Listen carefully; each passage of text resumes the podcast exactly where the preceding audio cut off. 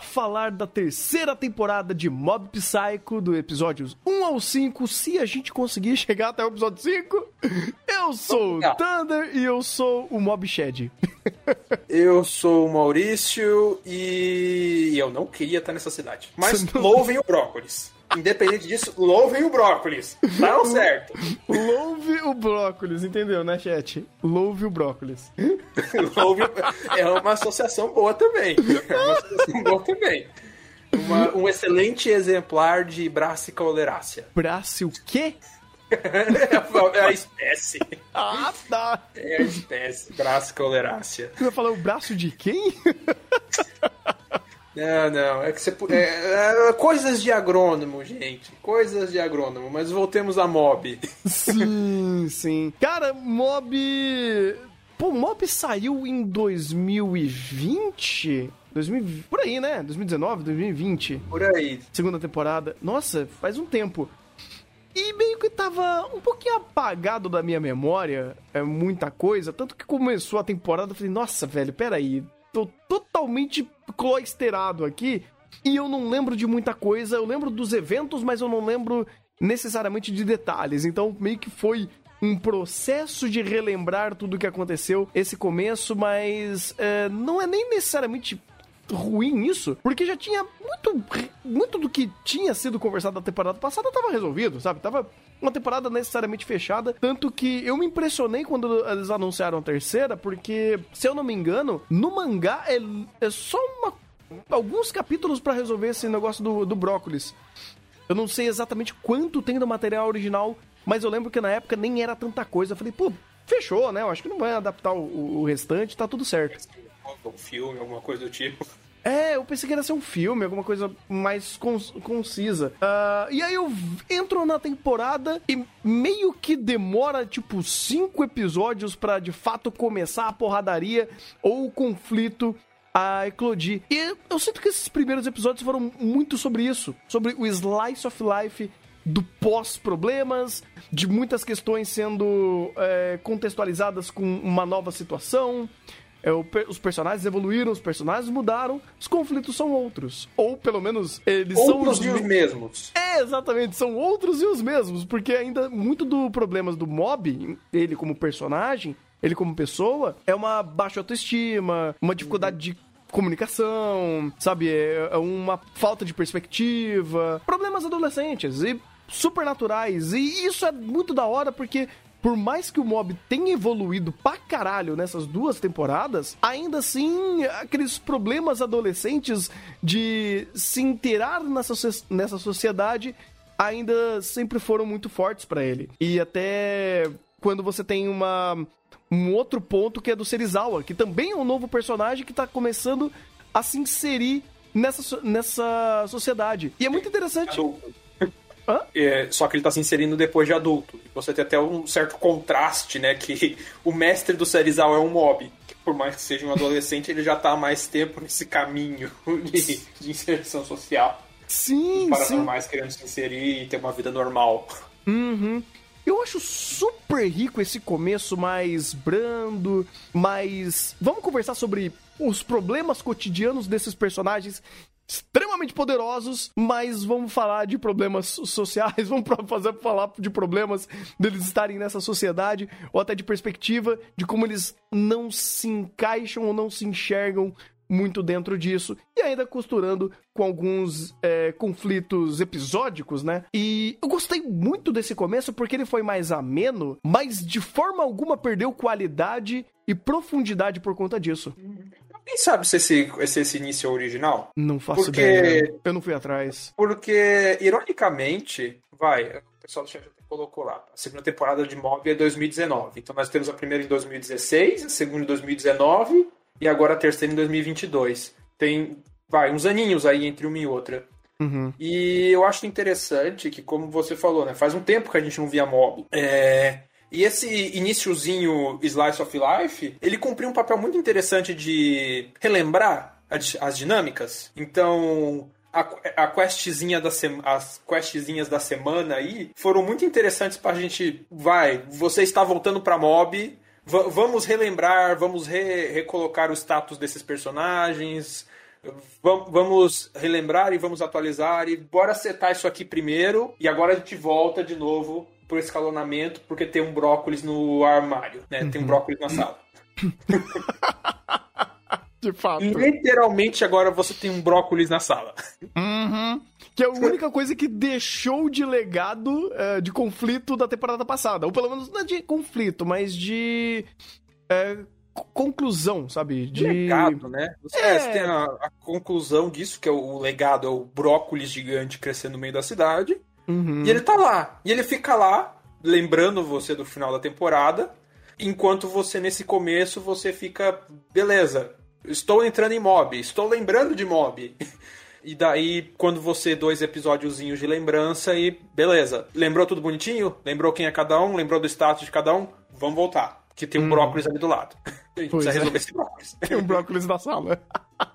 Inclusive, é até interessante como é, essa. E eu perguntei. Uh, começa diretamente onde parou original um ovo da temporada passada. Ah, legal. Legal. Uhum. É interessante. Bem, o, a primeira historiazinha da, da estatueta é meio separada, mas é, faz sentido, porque a segunda dos espíritos você já tem a questão das raízes entrando ali embaixo e já. Ah, uhum. Temos um brócolis enraizado aqui. Sim, sim. Ele já começa a costurar que tem um problema maior na cidade, mas ainda assim ele vai aos poucos escalonando isso, e isso é maravilhoso, cara. É, roteiro do ano, né? O cara é um gênio para escrever. E quando ele começa a fazer esse comecinho, eu gosto muito que ele é muito interativo, ele é muito. Ele tem esse viés de relembrar as coisas, mas não que seja a ideia de vamos fazer um primeiro episódio introdutório para trazer a pessoa de volta pro, pro, pro mob. Ele tem essa. Ele faz essa função, mas ele não tem essa função. Ele faz essa função porque tudo que está sendo conversado no primeiro episódio é justamente sobre o pós-problema. Pô, já uhum. resolvemos os problemas de. de qual que era lá? Não era uma seita, era uma. Era, era uma, era uma organização. É, é, era uma organização do mal que queria conquistar o mundo e fazer os paranormais, paranormais dominarem o mundo. Isso, exatamente. Aí você, tipo, dá um break nesse grande problema macro e volta pro, por questão cotidiana.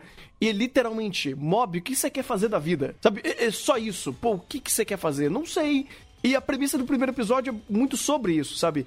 Uh, vamos ver o Serizawa recomeçando a vida dele, é, arranjando um emprego, tendo até a possibilidade de voltar a estudar, que é uma coisa incrível que eles mostraram aqui. Uh, do Reigen ainda sendo charlatão, mas o charlatão do bem, se eu posso dizer dessa forma. Ele, ele, ele, é o charlatão, mas ele é o charlatão com senso de ética. É, acho que sim. Ele, tem, ele, tem o, ele tem o momento que ele fala: Não, isso aqui é demais. Então não, é. eu paro aqui. É demais até para mim. É, ele é o charlatão. O segundo episódio é muito na cara isso. Ele é o charlatão, ele tá atrás do dinheiro e é o dinheiro que ele quer. Sim, exatamente. Ele nem esconde. E, e, eu gosto como ele vai reintroduzindo tudo isso, mas não é com ah, o propósito de reintrodução, mas essa nova etapa do normal, ele começa a ser conectado pela perspectiva do mob.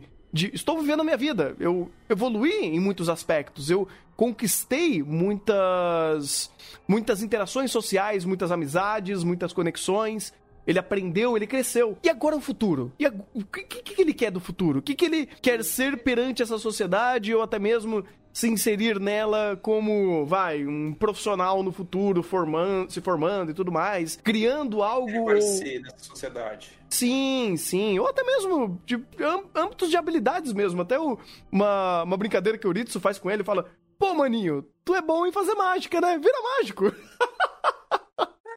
é muito legal, e, porque. Ah, não, pode, pode terminar. Não, é muito legal porque é justamente isso. Pô, quando você tá criando um personagem, você tem que criar características que é, façam competências a ele. É, ou ele é bom em coisas, ou ele não é bom em outras coisas, ele tem habilidades, ele tem gostos, ele, ele tem. Um, é, é, criações, ele tem aspectos que tornam ele humano. E o mob é muito sobre isso, sabe? Ele é uma pessoa tão reclusa, ou passou tanto tempo recluso e tão. É, sem interações, que ele não, Não é tem recluso, ele é introvertido. introvertido. Isso, recluso não era é como se ele, ele não é como se ele ficasse preso no quarto, né? Recluso. É, Ou como se fosse esse cara do episódio 1, que literalmente ele se recluiu no meio do próprio lixo. Que é uma, é uma conexão até com o Serizawa, porque o Serizawa era recluso. E o Serizawa, exatamente. O Bob, ele é só extremamente introvertido. Uhum. E ele, ele tem essa questão desse dilema interno dos poderes dele, mas o que a sociedade, digamos assim, valoriza e espera dele não tem nada a ver com, com esses poderes. Tanto é que o, o grande objetivo de todo o mob nessas, nas, du- nas três, nas duas primeiras temporadas e agora a partir dessa nas três era ser o, o co- conseguir atingir, vamos dizer assim, o, o a- é, com condicionamento físico, né, para ser ter o condicionamento físico pelo menos padrão e agora, pô, o que, que eu preciso ser? É, eu preciso ter pelo menos um desempenho na escola mediano, né? Ou pelo menos bom. Ou pelo menos, quer dizer, preciso ter um desempenho bom porque a minha wife tem um desempenho bom. Não dá pra ser o cara que fica lá atrás. Então, o Mob sempre teve essa perspectiva dele é uma pessoa que tem problemas de comunicação, ele é extremamente introvertido, mas ele sempre quis se inserir na sociedade e o problema é que vai, o, os pontos fortes dele, que principalmente o que o One coloca, que são esses poderes paranormais dele, não são pontos de valorização na, na sociedade que ele vive. Digamos assim, ele mantém, segre... mantém entre segredo entre aspas, né?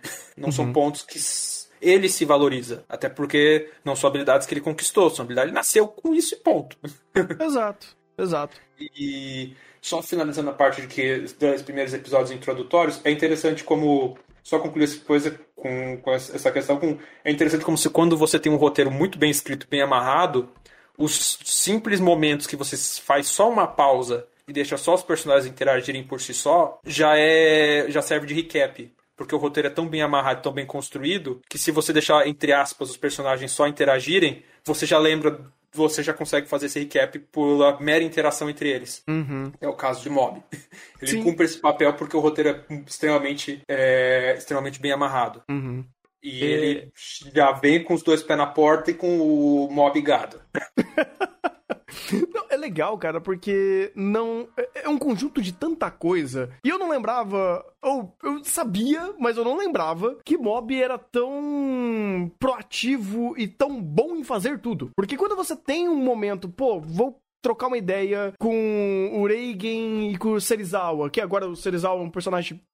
Vai, que tá no, no cast principal, virou um personagem da party, vamos dizer assim. Quando você tem Esses personagens interagindo de forma corriqueira, onde eles simplesmente começam a trocar informações e conversas sobre problemas cotidianos, os problemas cotidianos se conectam em temáticas. As temáticas se tornam conflitos. Os conflitos se tornam é, progressões dentro da narrativa para criar situações.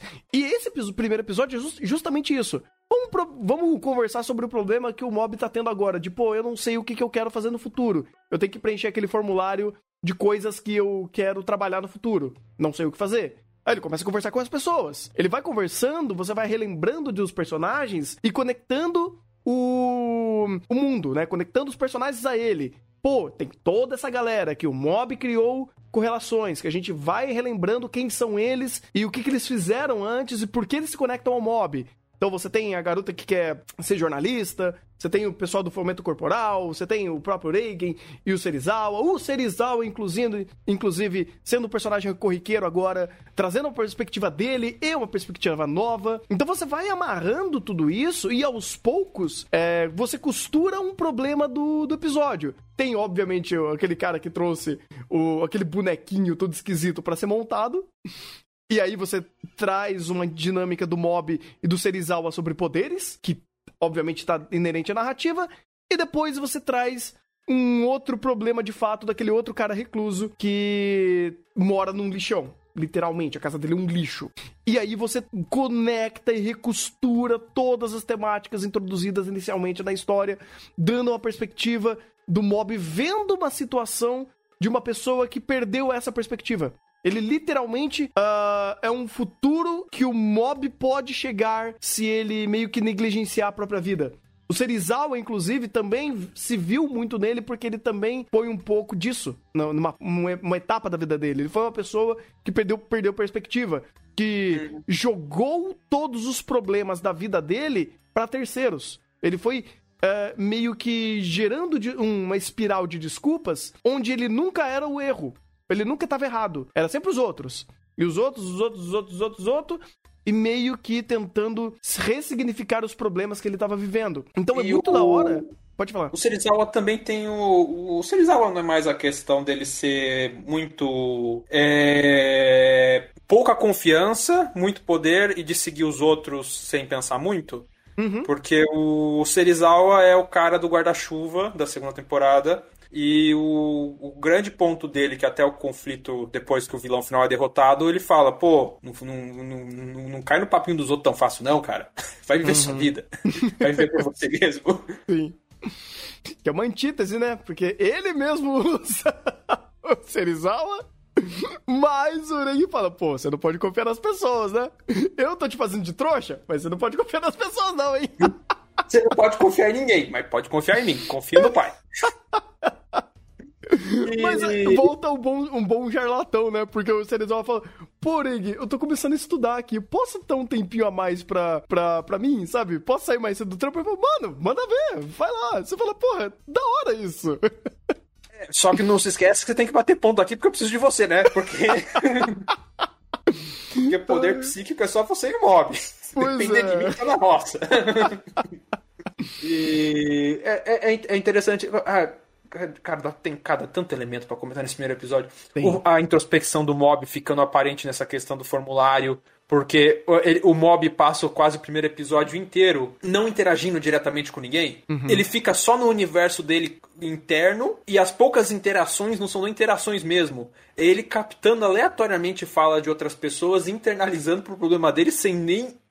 Sem nem conversar, você não tem diálogo, praticamente. É o mob quase sendo arrastado de um lado pro outro, pegando, pegando falas dos outros, internalizando para tentar resolver o próprio problema e no final também, outro detalhe sensacional, o, o bicho da negatividade do lixão lá, que é, é outro ponto, né? Onde um fica com a síndrome de, quase com a síndrome de impostor e o outro preocupado com o futuro e aqui você vê que tipo, calma, todo mundo passa por isso. Todo mundo tem os seus momentos que não sabe fazer, todo mundo tem suas inseguranças, que, que é o que expõe quando chega o monstro toma a cidade inteira e a cidade inteira começa a sofrer com, com isso, com o, o cansaço da vida diária, com as inseguranças da vida diária.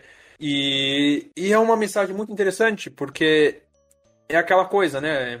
É, todo mundo tem problemas, todo mundo tem suas inseguranças, todo mundo passa por esses problemas e gostando ou não, todo mundo tem que lidar com isso para conseguir seguir em frente, para a gente conseguir se manter nessa nossa sociedade que a gente vive hoje, porque, bem, é, ela, ela, meio que exige que seja assim. Uhum, é, de fato. É, cara, é, eu gosto tanto de Mob que ele tem algumas características de habilidades que é muito única. É, quando ele começa a conversar com o tiozinho lá da negatividade, quando você faz uma sala fechada naquele, naquela situação, o Mob, é, o, o One, é tão gênio de criar contexto e a produção é tão genial em maximizar esse contexto que, nossa, é, é uma aula de como escrever narrativa. Quando você começa a entrar ali, você tem quatro perspectivas, ou vai, cinco perspectivas a serem trabalhadas. O do cara que contratou eles, que é um cara recluso, extremamente negativo, que fica terceirizando problemas, Sim. mora num lixão, né? Mora num lugar assim extremamente insalubre, porco pra caralho.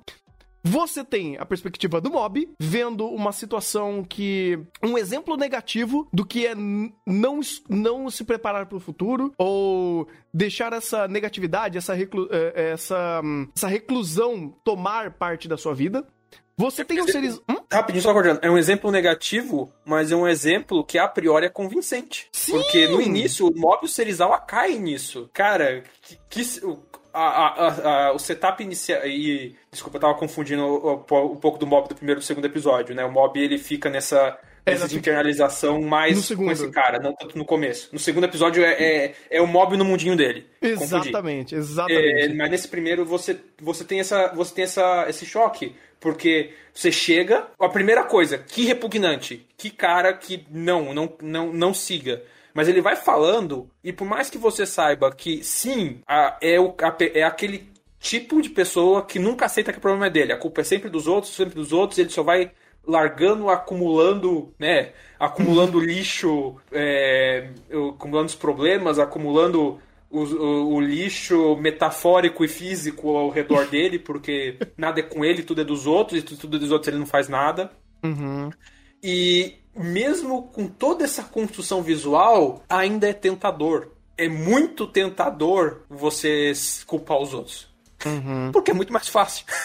Pois é, e é tão bem escrito que torna orgânico o problema dele. É um problema uhum. palpável, é um problema que ele consegue se respaldar, porque ele consegue respaldar o problema dele e a perspectiva dele, né? A personalidade dele. Ele uhum. consegue criar empatia do Mob e do Serizawa para com a situação dele. E ele consegue tornar aquilo verossímil. E então, cara, é, é, é, é incrível como você tem algo caricato, porém extremamente orgânico e bem feito sendo feito ali. Porque ele é um conflito de um episódio. É um conflito daquele ponto. Mas ele costura tudo. Ele costura absolutamente tudo. Porque, voltando e... até a perspectiva, é, você tem a perspectiva do cara que contratou, que é esse acumulador, até de problemas. Você tem a do Mob, que é, como ele até fala mais hum, é, depois desse problema, que é uma das ramificações que pode ser o futuro dele se ele não se cuidar, se ele não escolher, se ele só for passivo e for terceirizando problemas. Você tem a perspectiva do Serizawa, que é extremamente empática com o cara, porque o Serizawa, ele foi um cara que já esteve numa situação parecida, não tão porca, mas ainda parecida, de reclusão.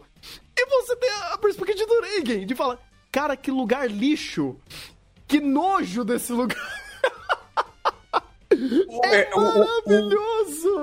O, o, o como charlatão mestre em jogar a culpa nos outros, é o primeiro a reconhecer, cara, você foi longe demais, meu filho. Calma lá, pra tudo tem limite. Deixa eu comprar uma cândidazinha aqui. A gente começa resolvendo esse fantasma com cândida. Faz todo sentido. Cara, é, é, literalmente um, um, uma cena de sala fechada com uma situação sendo proposta e você tem, no mínimo, cinco perspectivas construídas. Porque acima dos, das quatro perspectivas de personagem, você tem a perspectiva do espectador. Isso. E, e aí é um ponto fantástico. É, mano, é, é, ridículo como isso é rico. É ridículo. Não, e, e, pega e bate com a questão de verossimilhança na realidade. Uhum. Qual o discurso desse cara que ele mais se culpabiliza? Ele é um cara de 50 anos que nunca conseguiu conquistar nada na vida. Uhum. Ele ainda mora na casa dos pais, ele nunca conseguiu um emprego bom que fizesse subir na carreira, ele nunca ganhou muito dinheiro, ele nunca conseguiu cumprir o, o estereótipo social do que é ser uma pessoa bem-sucedida. Uhum. Lindo. É, é, por mais que esteja esse estereótipo porco, esse cara tá mais próximo da realidade da maioria das pessoas do que o próprio estereótipo de pessoa bem-sucedido que é propagado, uhum. que é o contraposto dele. Ainda mais se eu pegar em estatística. E aí eu vou ficar devendo os dados, porque eu já lembro, eu lembro de ter falado disso em outro chá sobre a questão de emprego no Japão. Como, e, e daí pegando a realidade japonesa já é triste. Não vou nem pegar a realidade brasileira porque puta merda. é, é, você tem essas questões que pra gente são tão familiares lá também. E cada vez mais precarização do serviço. Hoje, acho que quase metade dos japoneses não conseguem emprego no trabalho formal. É, é aqueles arubaitos que não conseguem ganhar muito dinheiro, é super instável. Eu, cada vez menos japoneses conseguem ter condições para comprar sua própria moradia e fazer a vida por conta própria. Então fica nesses cubículozinhos que a gente vê em anime, né? Uhum. Aquele, aquele apartamento cubículo todo, todo esquisito de, e todo com falha de manutenção. A bolha imobiliária do Japão é ridícula. Hã? A bolha imobiliária do Japão é Nossa, é ridícula. É ridículo. É ridículo. É ridículo. E, e, você, e você pega essa. E daí isso se soma a perspectiva do espectador. Uhum. Porque o, o cara pode ser um porco, o cara pode ser uma pessoa que está errada na sua perspectiva social de jogar sempre a culpa para os outros.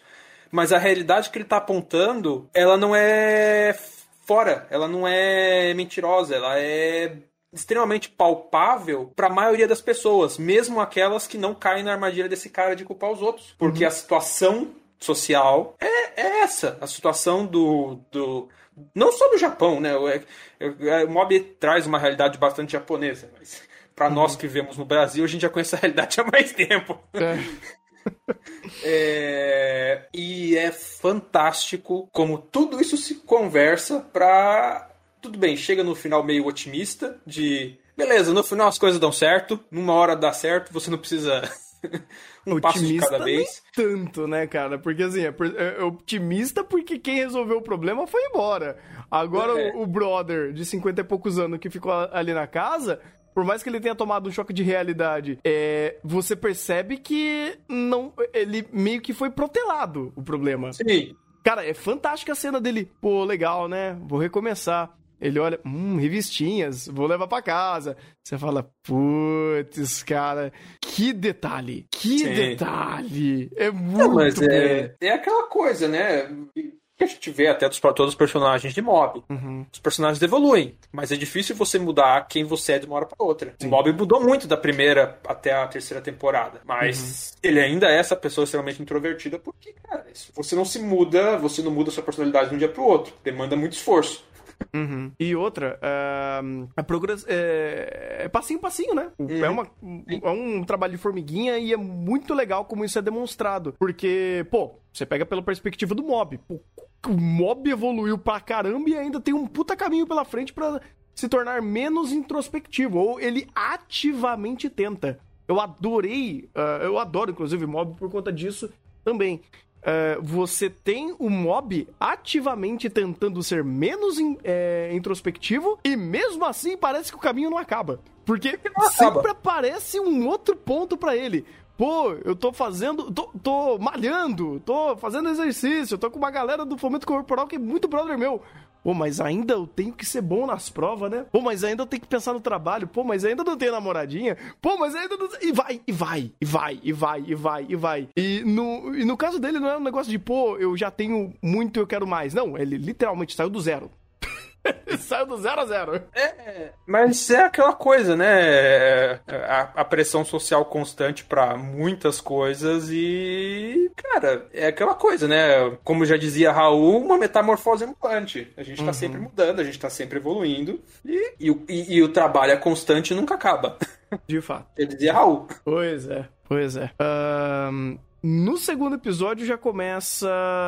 Nesse primeiro episódio ainda já começa a, a costurar esse problema macro da história do, do brócolis na sala, né? O, é, o brócolis branco na sala. É, tem, tem, temos um brócolis. não é branco, pelo menos não por enquanto. Não, pelo menos tipo. Porque senão seria uma couve-flor. Faz sentido. Mas, o é... brócolis branco é a couve-flor, tá, gente? Não é se verdade, esqueçam disso. É verdade. É, é, é pra fazer a brincadeira do elefante branco, mas. Eu sei. o agrônomo tem que, tem que ser chato e falar. Não, adoro, adoro. É muito bom. O, o, é, até porque a couve-flor e o brócolis são a mesma, mesma espécie de planta, só muda a variedade. Então, literalmente, o, o brócolis branco é a couve-flor. Pô, então o, a couve-flor é o brócolis shiny? Sim. E a, e a couve é o brócolis, é a folha do brócolis. Porque são os três mesma espécie. Os três são braça e colerácea. Então, se você come um refogado de couve brócolis e couve-flor no vapor, você tá comendo a mesma espécie de planta. Caralho, isso tá fazendo uma redundância ridícula. Muito bom. Uh, no segundo episódio, a gente já, já é apresentado a outro problema episódico. E é um episódio mais, vai, dedo no cu e gritaria por trazer um outro cara que, que meio que fantasia demais com essa ideia de derrotar demônios e tudo mais. Aí meio que é mob sendo bizarro, sabe? E fazendo isso bem. Não, reclamo isso de forma alguma. Sendo bizarro, mas vamos lá, vai. É, é, filho é, japonês rico, herdeiro, fantasiano de ser o samurai matador de yokais. Uh, Brasil, filho do rico, herdeiro, bilionário, fantasiano de ser templário. Puta que pariu. Puta tá que distante. Mob dá um grande estudo antropológico. Tô errado? De forma alguma. De forma alguma, cara. Literalmente, esse é o, o, o que separa ele de um otaku que vai pra Comic Cat é a quantidade de dinheiro que ele tem. Nem isso, é só o hobby que ele tem. Porque o hobby dele é, por enquanto, é ser um matador de yokais. Uhum. Daqui a uhum. pouco ele descobre o universo das wife yokais e ele vai querer ser outra coisa. Ai, meu Deus. Aí a espiral vai para baixo. É, a gente sabe Exatamente. disso. Ah, eu sei pra onde você vai parar. Ele vai querer ser o Rudinho. Ai, Jesus. Aí a gente só entrega, a gente só entrega a pá pra cavar mais no fundo do poço. uh, mas eu gosto muito disso, porque, de novo, é mob sendo bizarro e sendo bom nisso, porque o cara gasta muito tempo para contextualizar tudo que ele quer. E é um absurdo. É um absurdo tão grande que até, tipo, é, é muito legal como ele gasta esse tempo. Mas ele gasta esse tempo e você tá na mesma sintonia do, do Reagan, você fala, mano, eu não aguento mais esse cara aqui. Chega! Para! Porra, o cara gasta, tipo, quase um terço do episódio só se introduzindo e fala, chega! Ah, ele traz um ponto. Pô, tenho dinheiro. Ah, não, beleza, fechou, tamo aí.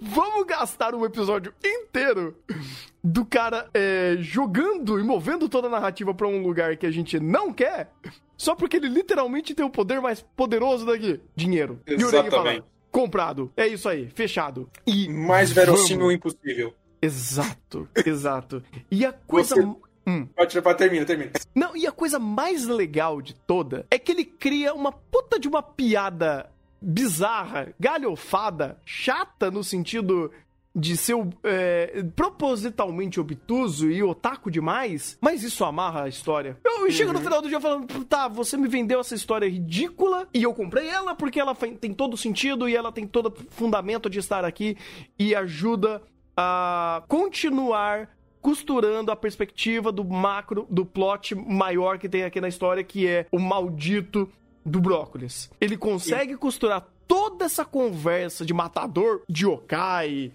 e o cara que ele vai caçar demônios. E ele começa a vender essa ideia como uma coisa mais incrível e começa a deslumbrar todo mundo por conta disso, trazendo até uma própria perspectiva pro, pro pessoal ali de, pô, então vocês podem também me ajudar a fazer isso. Vamos todo mundo ser, ser caçadores de demônio. E ele começa a fomentar até a perspectiva. Ele começa a fomentar a possibilidade de perspectiva de futuro que é uma coisa que o próprio mob tá nessa redundância, sabe? Desse, desse, é, desse cantando penão na areia de, pô, eu não sei o que eu quero fazer. Parece um maluco que fala que é da hora ser, ser templário e eu tenho o poder de fazer isso? Pô, parece que no, no final do dia a possibilidade até existe. e, e, ele compra, junta esse macro com o micro do episódio também, né? Que é o mob no seu mundinho. Pô, né? Eu preciso me esforçar, eu preciso me me construir como pessoa. Não dá pra eu ficar nesse trabalho porco do, do, do festival cultural e só botar um monte de toalha pra ser um espantalho. Uhum. Não, cara, isso me incomoda. Eu quero fazer alguma coisa, eu quero fazer alguma coisa memorável. Uhum. E você tem o mob durante quase o episódio inteiro no mundinho dele. Uhum. E tudo isso se conecta. Porque, bem, mob sua, isso, isso, sua introspecção, o cara que trabalha matando fantasma e yokai todo dia, não consegue pensar em coisas de fantasma e yokai pra botar na sua na, na casinha do terror. Isso é maravilhoso. Essa foi a melhor piada do episódio. Porque esse contraste, pô, eu já vivenciei tanta coisa aterrorizante e eu não sei o que é terror. É aterrorizante pros outros, porque o mob tá sempre com uma cara de sempre. É, sim, de fato. Até eles. Eu acho que ele sabe distinguir o que, que é de fato aterrorizante, mas ele nunca teve essa, é, essa perspectiva de pensar do que de fato eu preciso evocar o terror. Como que se evoca o terror? Porque ele precisa fazer uma casa mal, mal assombrada, ele quer fazer bem feito, porque ele não quer simplesmente fazer pelas coxas e fala, mano, peraí, eu quero fazer o um negócio certo. Mas se eu preciso fazer como o negócio certo, o que, que, é o certo? Que é uma coisa, inclusive, no começo do episódio que até meio que bypassei aqui quando eles estavam falando. É o, o cara chegando pro mob falando: Tá, mob, tu meio que caiu nisso de paraquedas, né? Porque você não falou nada. Ah, então a gente não vai fazer nada, né? Vamos, vamos só fazer o padrão aqui de lençol, fantasminha e brrr. Aí ele falou, não, mas eu não quero fazer isso, eu acho isso meio porco. Tá, então o que, que é bom para você, Mob? Aí ele... Tadandam. E agora? Qual é a resposta? Eu adorei o jeito que eles colocaram da, o, o mob contra a parede de uma forma fluida. aquele velho discurso, tá, pode ser melhor. Aquele velho, aquele velho embate do trabalho em grupo. Tá, você tá falando que pode ser melhor? Tá, me diga o que você quer melhorar. e daí uhum. o mob entrou em parafuso. Exato. Uhum. Exatamente, cara, porque é, é, literalmente é o senso comum. Pô, eu quero fazer um negócio legal, ou melhor, não o senso comum, mas ele tentando ser uma pessoa mais proativa e não apenas fazer o trabalho com as coxas. E aí, pô, ok, qual que é a sua ideia de fazer um negócio melhor? Eu não sei. Genial! Genial! É, realmente, eu, eu não sei sabe. que tá porco. Eu sei que tá porco. E eles concordam que tá porco, mas você tem alguma ideia melhor? É. Por enquanto, não. Eu adorei. Cara, inclusive, é, olha que legal. Isso daí costura até toda essa pataquada toda do Templário Matador de Yokai. Porque, uhum. de uma certa forma, essa ideia se conecta, né? Pelo menos temática. Ela, ela conecta, não é um, um puta de um conflito, mas para um, um conflito episódico, é fantástico. Não, entra até, é, entra até a questão do tipo, ah, o, o mob é, vai Dá pra dizer que tem uma, uma rima temática do mob querendo se esforçar para criar algo melhor e desse cara que tá tão viajado na maionese, tão descolado da realidade, que ele atrapalha os outros de tão, tão descolamento que ele tá. né? não sei. também, também. Porque, hum, querendo ou não, mob dá tanto elemento na mesa. E, tipo, ele joga tanta carta na mesa que você pode começar a virar e fazer aquele joguinho de, de mico, né? De ficar encontrando parzinho. Porque dá, que é tanta coisa em cima da mesa que dá para conversar sobre isso. Uh, e eu, eu gosto muito, inclusive, como o excesso de elementos de mob não atrapalha ele. Porque não, muitos é porque deles. narrativa. É, Gera exato, narrativa. Exato. Tipo, não é. Não são temáticas é, que sobrepõem o andamento da narrativa. Não, são temáticas que costuram o, o andar da, da narrativa. Vai, você até usando de exemplo aqui, recentemente a gente assistiu, que é Exception. Exception, quando trazia mais temáticas na mesa, ele ramificava a conversa. Mas ramificava para é, ampliar conclusões. O mob, ele ramifica para ampliar processos. Porque você cria mais ramificações para você respaldar a racionalização das ações. Então, tipo, quando você tem uma cena com vários personagens, cada uma tem sua perspectiva, e você compreende essas pers perspectivas, são só ramificações de processo para você conseguir costurar mais elementos e maximizar mais etapas dentro daquela narrativa mais, vai, direta e, e unidirecional a resolver um problema. Mas por mais que você esteja seguindo uma linha reta, é, essa linha tem tantas ramificações que para chegar no mesmo, no mesmo lugar de ação que ele pode ramificar por âmbito de entendimento, de costurar temáticas, costurar é, outros âmbitos da narrativa que não é literalmente só o andar da, da resolução do conflito. Então, isso que Mob faz é excepcional, cara. E ele faz a todo momento, seja para um grande conflito, seja para um, um, pequeno conflito. Uhum, sim. tem. Até quando ele vai brincando com esses negócios de demônio e chega no final e o mob tem a ideia do, do demônio, é, é justamente isso. Pô, vamos é, fazer essa conversa, essa brincadeira aqui, né? Trazer esse problema pra, pra mesa. É, é um problema episódico, é, são demônios que não dá nem para entender o power play de, de fato, porque a gente não sabe o quão poderoso é o, é o bicho, porque o mob simplesmente acabou com ele. O mob nem é importante. Nem é importante. Pode até o, ser. Hum. O, o, importante pro macro dessa narrativa não é nem a questão dos demônios, né? É uma história paralela que pro micro do episódio tem mais a função de, de do mob conseguir compreender o que, o que ele poderia fazer para a casa do terror do festival escolar. E pro macro é botar a pulga atrás da orelha, da orelha dessas raízes que estão avançando pela cidade. É a, a luta em si, ah, os quatro generais do, do demônio, que literalmente é quase como se fossem manifestações do própria ideia do cara. É que, olha, é, é tão incrível nesse ponto, inclusive, é saber usar bem o power play, porque vai, vamos supor que de fato esses caras sejam realmente problemas grandes, que, que eles pudessem escalonar um problema onde eles causassem algum tipo de caso local ou criasse algum tipo de destruição nessa, nessa região, porque eles têm poderes para isso. Vai, é que nem é, uh, aquele yokai do pântano, por exemplo, da segunda temporada, ou outros yokais, demônios, aparições que causaram determinados problemas locais em, em, em determinadas situações de conflito eles poderiam ser até muito mais poderosos. Só que o mob, sendo tão quebrado do jeito que é, ele bypassa problemas.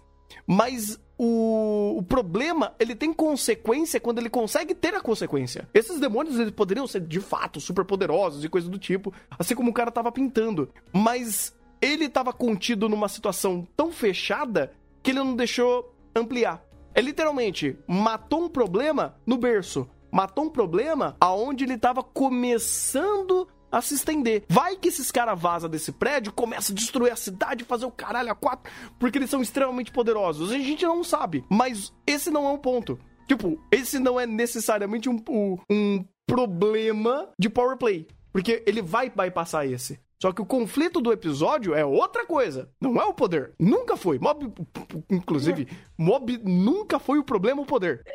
Não, é até porque o poder aqui vai, o power play por proposta é quebrado. É? Por proposta. E, e, isso, é a, isso é a parte da genialidade do One. Eu tenho um personagem quebrado. Tenho. Como eu vou usar ele? O que, que eu vou. Uhum. Se a luta, se o power play não vai ser o meu ponto forte narrativa, o que, que vai ser? Vai ser todo esse desenvolvimento, caralho. Uhum, exatamente. Porque o mob devidamente motivado bypassa qualquer problema. É, exato. exato. É, é. E aí meio que faz essa ideia de pô, o cara poderia ser realmente um demônio super poderoso. Mas isso não importa. Literalmente não importa. É até engraçado, eu, eu, acharia até mais curioso se de fato o problema fosse muito maior do que parecesse, por conta que ele foi resolvido de uma forma tão. Ah, e acabou. Não de uma forma broxante, obviamente, porque produção, sabe? Pô, a galera produz mob muito bem, é extremamente bem animado, coreografado, dirigido tudo em mob é, é absurdo. Só que o ponto de conflito do mob era o festival escolar dele tentar fazer algum bichinho que seja medonho. Então, talvez um guardião do portal do, inferno do caralho a 4 que seja extremamente poderoso e que se não tivesse o mob ali poderia dizimar a cidade inteira, ele se torna só, pô, um exemplo de como fazer um bicho feio para eu criar um cosplay pro pro evento da escola. É, é fantástico. É fantástico. Sinceramente, eu não sei se você foi com essa pulga atrás da orelha. E aí hum. vai um exercício de futurologia, não sei até onde o mob vai levar isso. Parece que esses bichos foram criados só porque o cara acreditou que eles existiam. Hum, pô, cara, mas se foi dessa forma, é... tem duas coisas interessantes nisso. Ou eles usaram o poder da árvore para mostrar. É, isso, é nisso que eu ia chegar. É então. É nisso porque a gente tem esse, esse brócolis ex-máquina na cidade uhum. recebendo orações e poderes psíquicos e afetando todo o entorno da cidade. É, Lembrar que o lugar ali estava tomado pelas raízes. Uhum. Ele pode, ele pode gerar esses dois, essas duas consequências. Ou pode ser o cara tendo uma fé tão forte naquilo que ele gerou aquele poder local.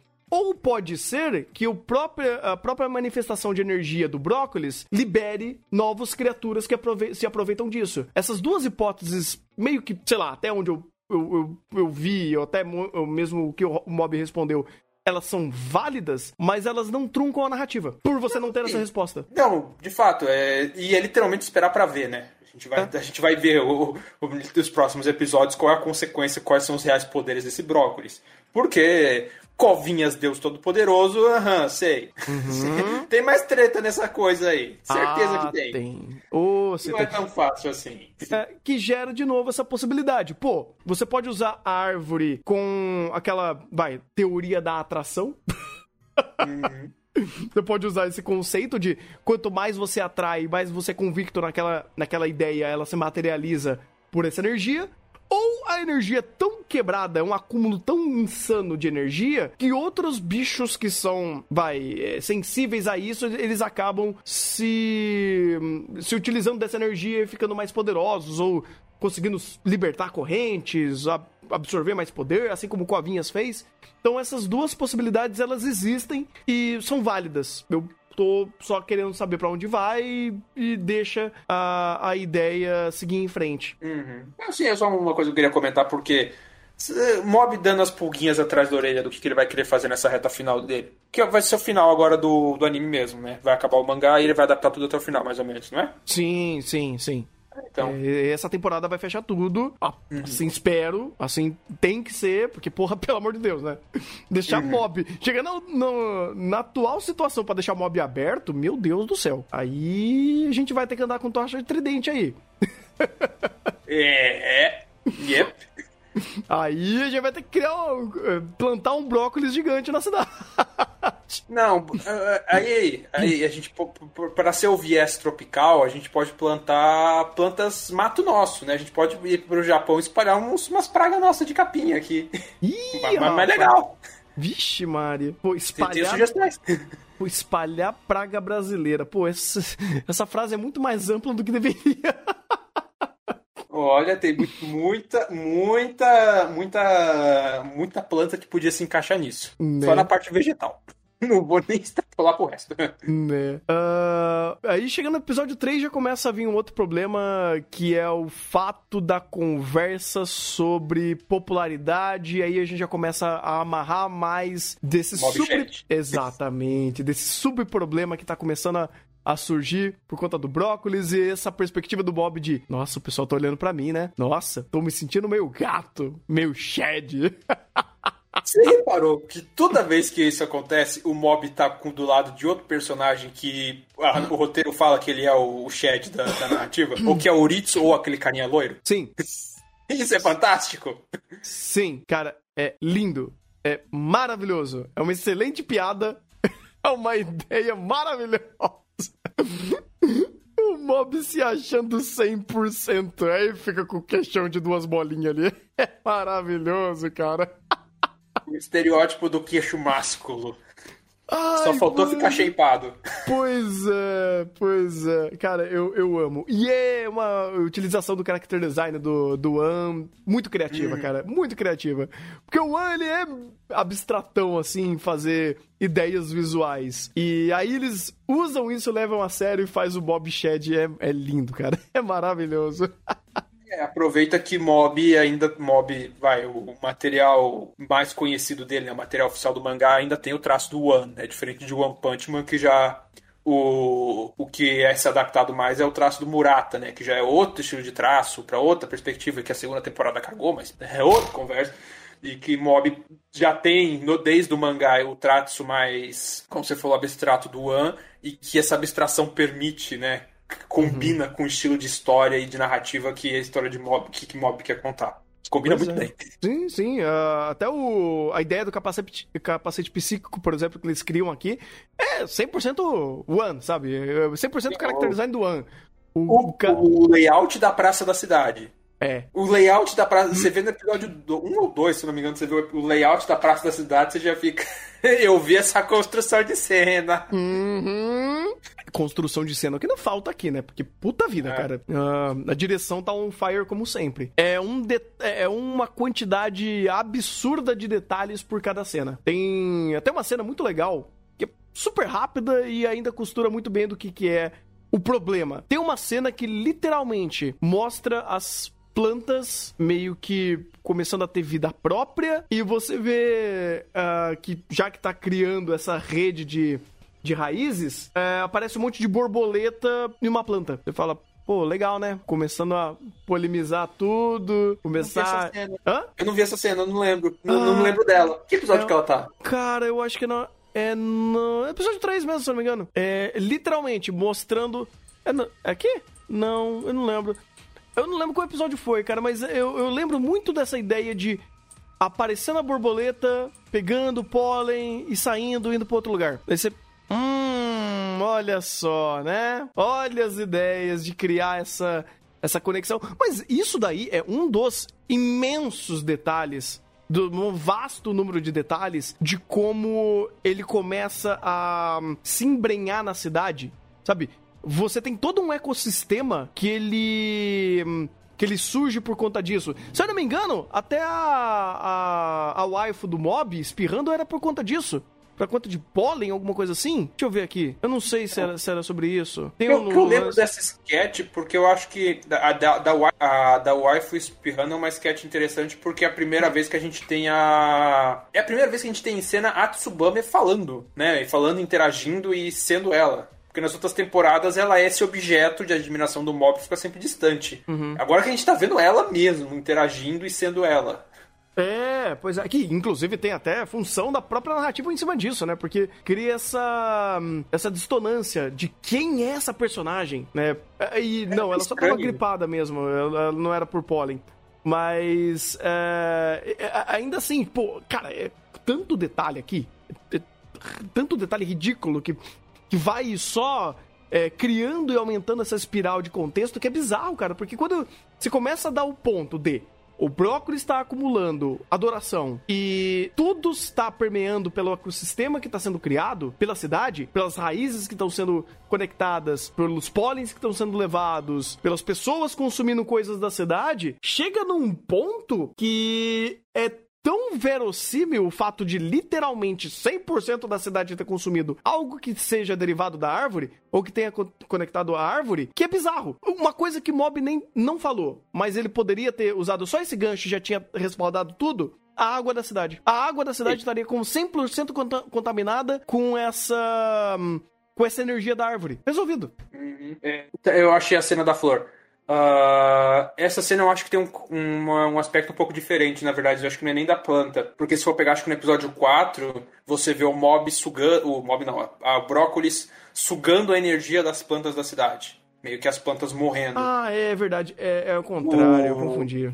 Esse episódio 3, eu acho que essa imagem da flor ela passa mais a ideia do mob se achando popular. Então ah, você é. tem a, a, o, o, close do mob pela calçada, a florzinha do lado, brota a flor na cabeça do mob e depois o close na calçada das borboletas rondando a flor e o mob. Oh, tô, tô, tô, é, gatão, né? verdade, é verdade. Né? As brabuletas estão de olho em mim, né? Tô gatão. É. É, você tem um ponto, você tem um ponto. Porque eu confundi, porque essa conexão com plantas foi no episódio 4, se eu não me engano. Uhum. É, aí eu, eu viajei, desculpa. Mob muito detalhe. Muita coisa muito pra detalhe. lembrar e são cinco episódios pra falar, caralho. Pois é, pois é. E, mas essa questão da Tsubame é até interessante, porque a gente é a primeira vez, se eu não me engano, a primeira, ou uma das poucas vezes, vai, teve outra vez que a gente teve essa personagem cena agindo, é muito pouca coisa. Agora que a gente tá vendo ela agindo, é, a gente tá vendo ela pela perspectiva dela em cena e a gente tá vendo como ela de fato é, e não esse objeto idealizado que o mob vê sempre é o Arthur passando com os brilhinhos. Uhum. É até uhum. interessante porque quando a gente via da perspectiva do mob, era as outras garotas tinham cara de vegetal. E agora uhum. quando a gente uhum. viu com a Tsubame conversando, as garotas têm cara normal. É, é, é verdade. Ah, e sobre esse negócio de flor, nesse episódio em si, é a simbolização, o simbolismo da flor foi de fato para conectar garotas. Porque teve até uma, uma cena do mob, tipo, pensando sobre. Nossa, eu falei com um monte de garota hoje, né? Pum, saiu uma florzinha que era a mesma florzinha que tava mostrando quando mostrava uma garota em cena. Tipo, pra dar essa conexão. Pô, o mob tá se conectando ao sexo feminino, olha só. O, o, o mob está muito shed, Uh... Hormônios, hormônios, Bob, faz parte. Faz Exatamente. Parte. As garotas não estão com cara de vegetal, olha só. É, e, e até um ponto interessante, né? Porque a primeira temporada de Bob destacava isso, né? Uhum. Personagem feminina, tudo com cara de batata, brócolis, cenoura, aipo. Agora, bem, temos garotas com cara normal. Uhum. Interessante. Mob evoluindo. De fato, de fato. E, e, o, e o que me chamou a atenção, e, e essa parte de Tsubame eu, eu, eu, acabei frisando, porque me chamou a atenção, porque sendo uma das poucas e primeiras vezes que a gente está vendo essa personagem fora da visão idealizada do mob, uh, me chamou a atenção o esforço dela para se manter como essa personagem idealizada e meio afastada, meio longe de tudo, meio que não comete erro. Uhum. Tipo, ela só espirrou. Mas não, ela quer esconder a todo custo, não sei o que. A, a, direção até faz o, a construção de ela espirrando o catarro brilhante. o, o desejo de muito otaku acontecendo na tela. E eu não estou errado. Pois é, cara. Esse é até um, um, ponto muito louco, porque volta na ideia de hum, papéis sociais.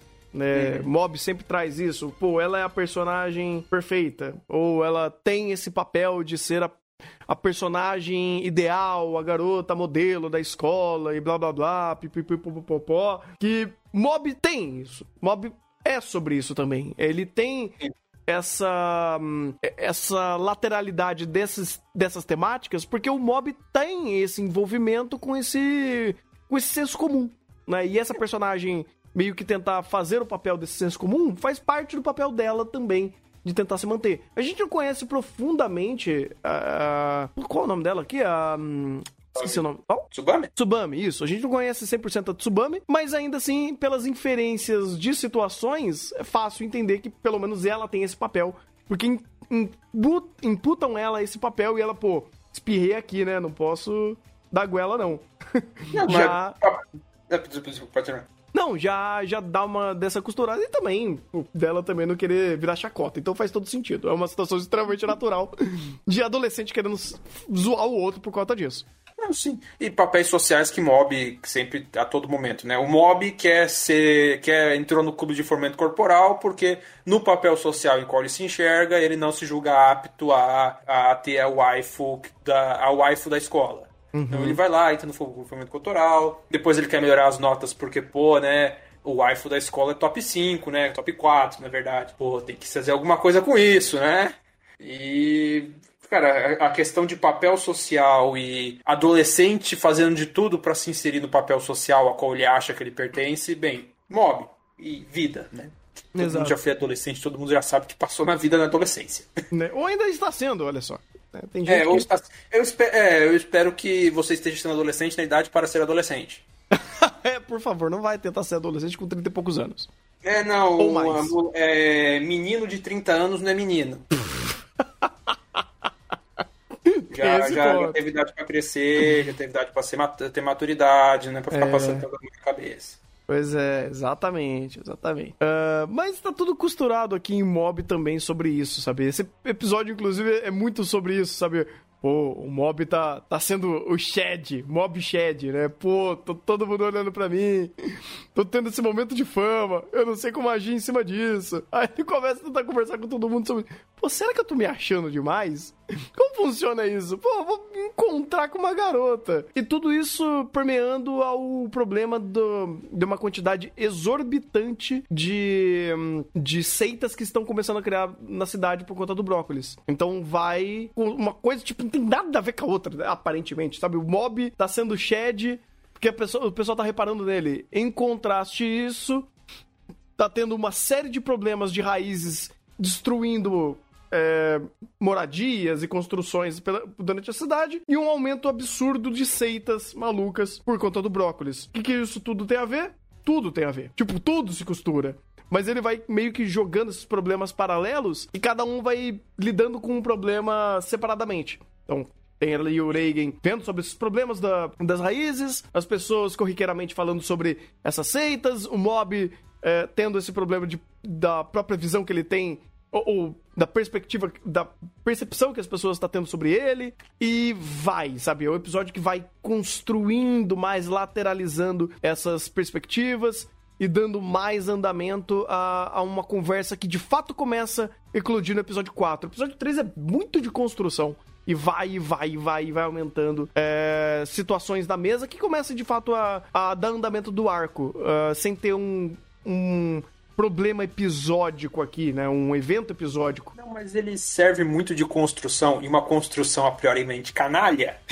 canalha no excelente sentido, Sim. dessa questão do mob, porque, como eu já falei, no início, o mob fala e repara, pô, as, as gatinhas estão olhando para mim. Quando ele tá junto de outro personagem considerado bonito, né, da narrativa. Então é o Uritsu e o cara loiro que eu esqueci o nome. O cara loiro que é careca, que tem peruca, mas é que é loiro quando ah, ele bota Kirito. ele fica loiro gatinho. Hã? É o Kirito. Kirito. Não é sei qual é o nome dele. Kirito.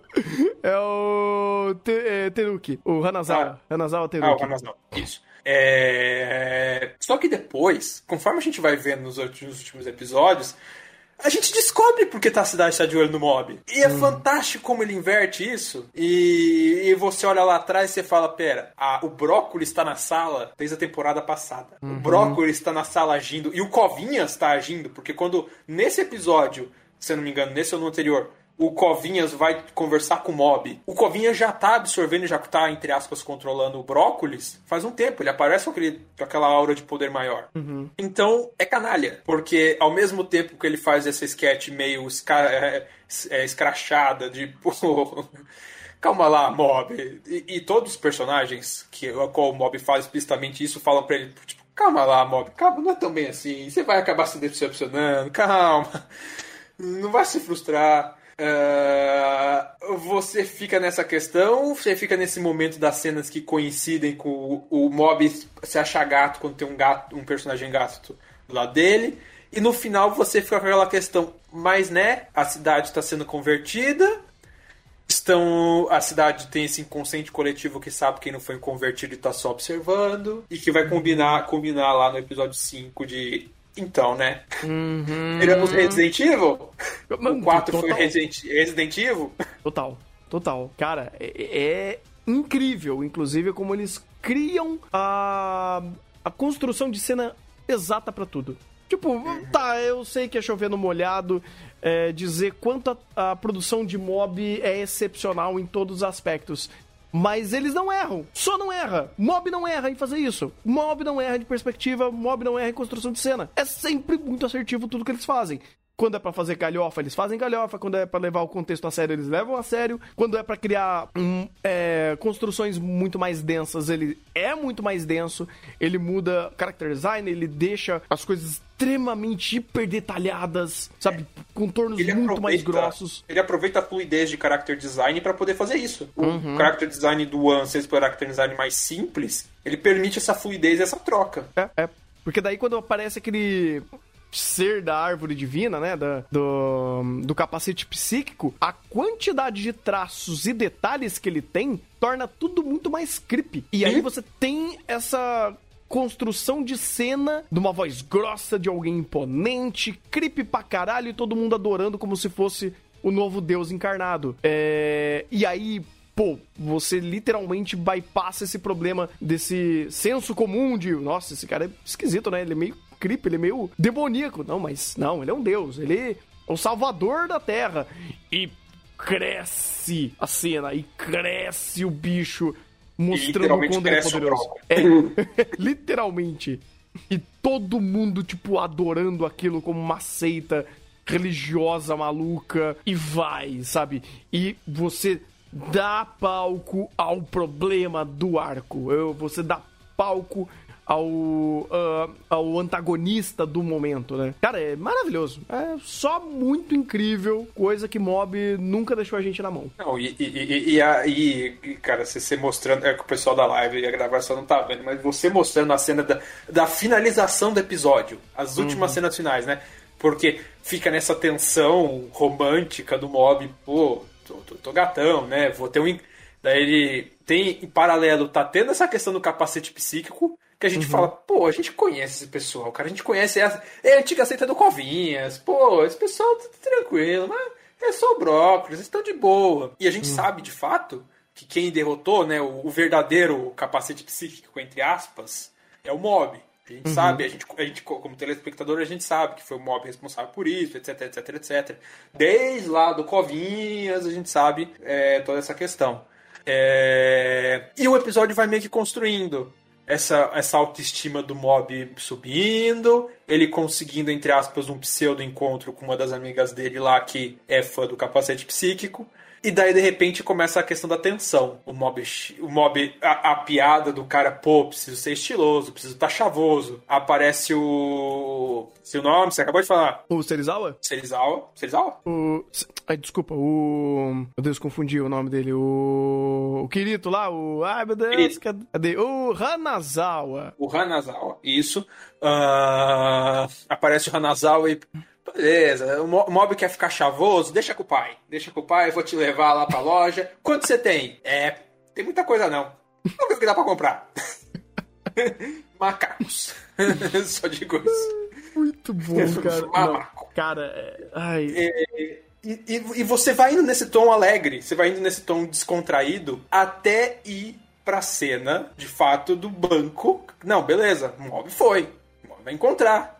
O mob vai ter seu momento. Torcemos para você, mob. E daí entra a questão do, da tensão, entra aquela figura creepy e o anime só vai alternando. Mob lá, escurecendo, escurecendo, escurecendo, mob no banquinho, a figura falando, mob uhum. no banquinho, a figura falando, e essa, e essa fechada canalha dele, quando foca no, no, no, no Covinhas no, no, no, no, no Covinhas Planta aí falando com todo mundo e só faz a transição, rosto do Mob, rosto do Covinhas e fecha o anime. Inclusive, acho que até a trilha sonora subiu nessa época, nessa, nessa, nessa hora, não foi? Subiu, subiu.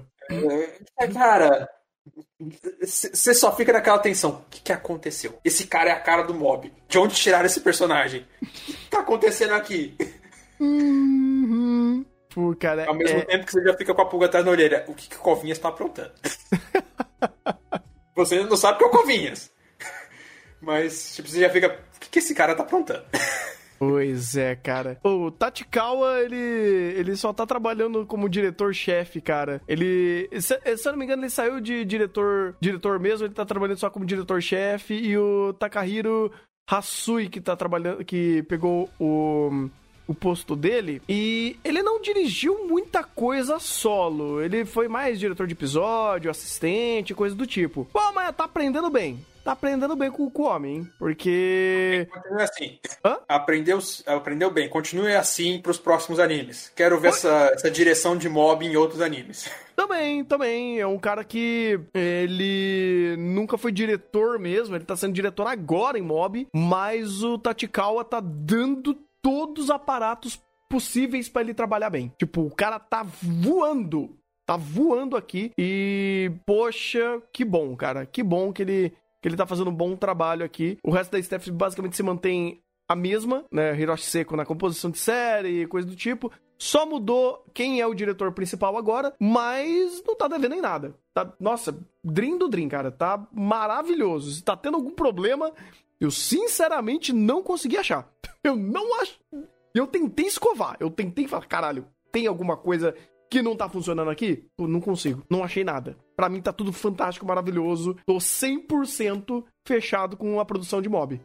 Ver. Falam que o final de Mob ele é um pouquinho, ele dá umas escorregadinhas. Vamos ver o que vai ser esse final, porque por enquanto só tá subindo. Nossa, por enquanto tá maravilhoso, cara. Tá maravilhoso. Porque todo esse problema que eles costuraram até chegar no episódio 4, né? Quando começa de fato desenvolver o fato dessa seita do Covinhas está já enraizada literalmente na cidade inteira e você começa a construir, é, costurar esse momento de, de tensão, esse momento Resident Evil é maravilhoso. Ele começa a mostrar um monte de cena de ah, estamos comendo balinha do, de brócolis, comendo brócolis aqui, brócolis assado. É que nem o episódio do pica-pau. Eu não aguento mais. É coco frito, é coco assado, é coco cozido. Brócolis faz bem, gente. Brócolis tem muitos antioxidantes e minerais, previne câncer.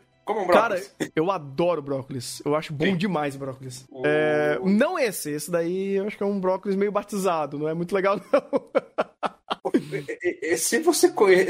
Dependendo da época do ano que você for comer, você vai comer brócolis batizado. Porque o tanto de veneno que precisa para produzir brócolis em determinadas épocas do ano não é brincadeira. Sério? O brócolis, ele, ele, ele é uma planta que precisa. É, de, de, planta de... de clima temperado sendo cultivada em clima tropical. Ah.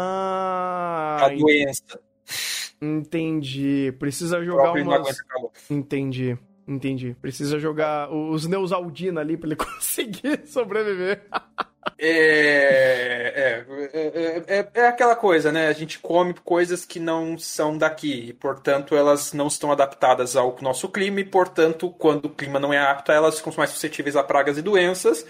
E para você conseguir produzir elas, tem que lançar mão de aditivo químico. Então, né, se você quer comer batata todo ano, se você quer comer batata o ano inteiro, tomate o ano inteiro, brócolis o ano inteiro, você tem que aceitar que, bem, em determinadas épocas do ano ele vai estar tá meio batizadinho com uns químicos muito louco. Hum, nada que seja preocupante, imagino. Ou pelo menos assim, teoricamente, todos Na medida É correta. safe. É, Você tá safe, o agricultor que tá aplicando nem tanto. Puta vida. Mas Aí daí é outro problema. Ou você cultiva ele na estufa em ambiente, em ambiente quase estéreo.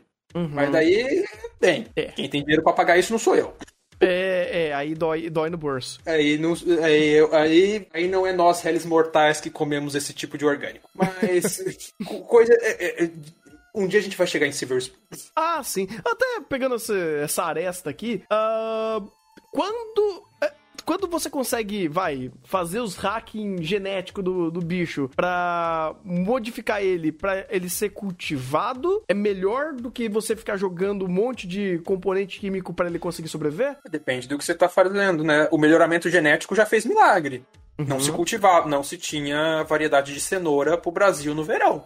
Cenoura era só no inverno. São uns, uns 20, 30 anos atrás. O melhoramento genético fez ter cenoura no verão. É uma cenoura de mais baixa qualidade, uma cenoura mais suscetível à doença, mas tem cenoura.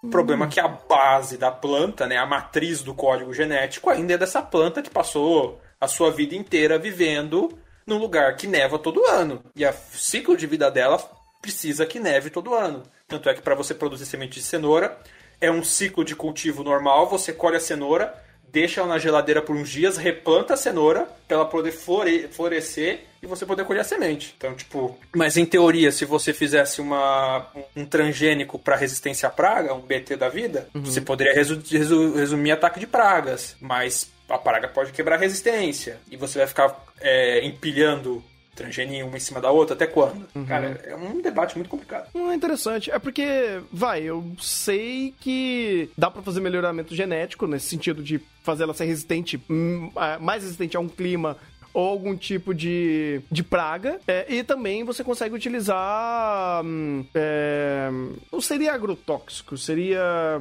Tóxico mesmo. Agrotóxico Venenão mesmo. é agrotóxico. É, ok. Eu não sei se tinha um nome mais correto, mas você pode usar. Defensivos fitossanitários. Vulgo agrotóxico. Porque tem que falar que é tóxico. É tóxico, não, tem, não, não dá pra usar eufemismo. Não dá pra brincar com esse tipo de coisa. Ah, tá. É uma outra conversa que daí eu já não sabia também pra onde vai. Eu- eu- de Tretas novo, de agrônomo. Tretas de agrônomo com nomenclaturas. Em Silver Spoon a gente vai conversar sobre.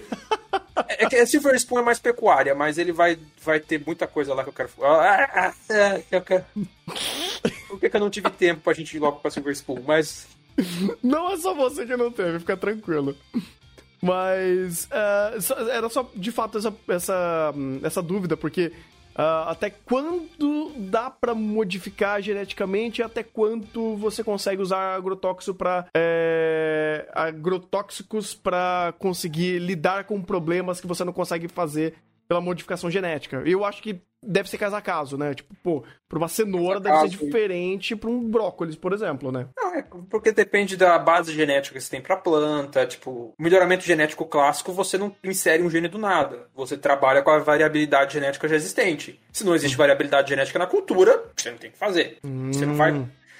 É cranberry, que é aquela plantinha, aquela berry vermelhinha que dá em, em lagos no, no hemisfério norte lá, que precisa de um clima extremamente frio.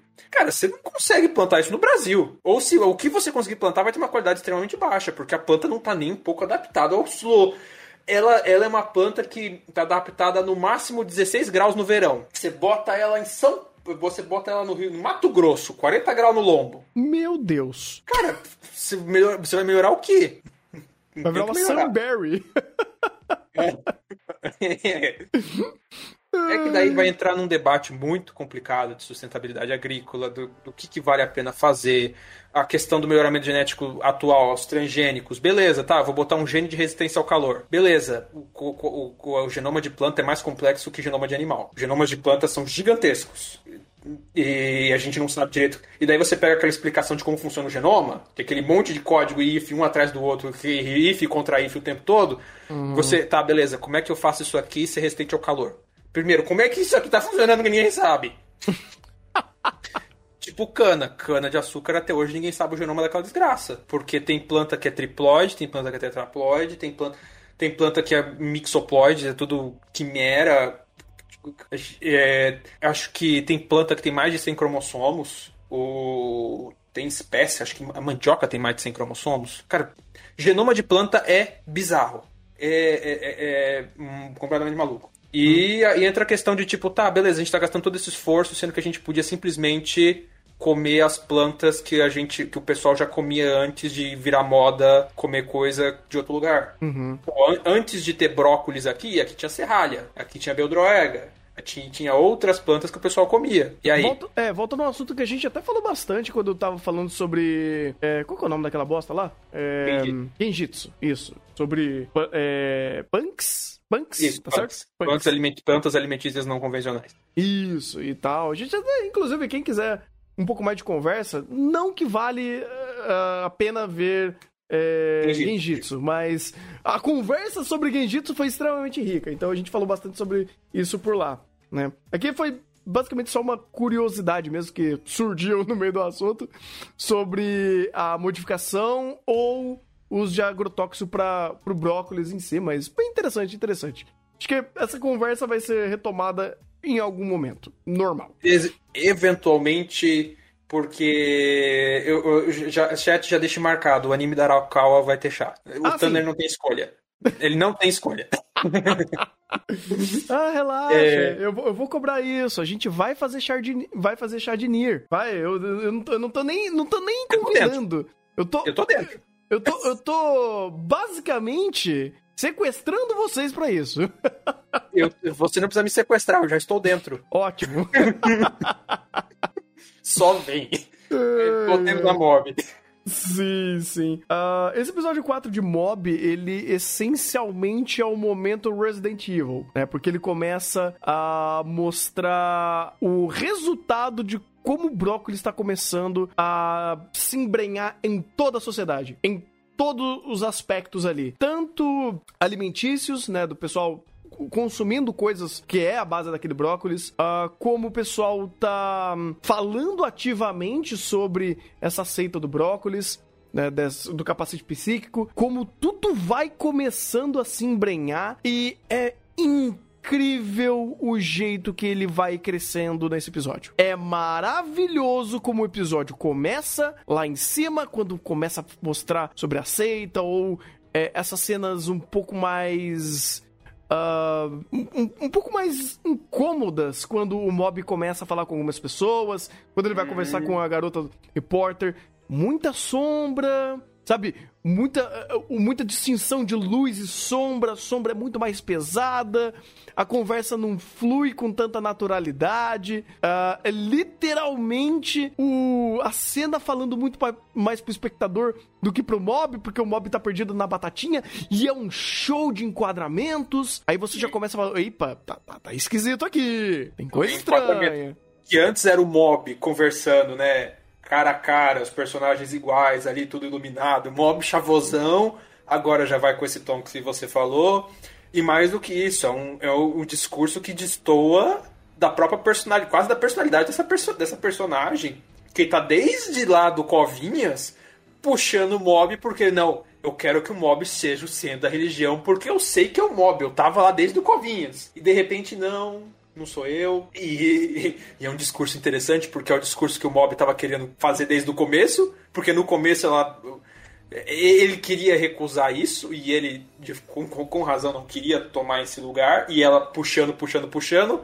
Quando o mob sim finalmente foi, ela, ela que inverteu. E daí você vai começando a construir, tipo, pera, aconteceu alguma coisa. E daí você vai começando a ir pros outros personagens. um a um. Cara, é maravilhoso.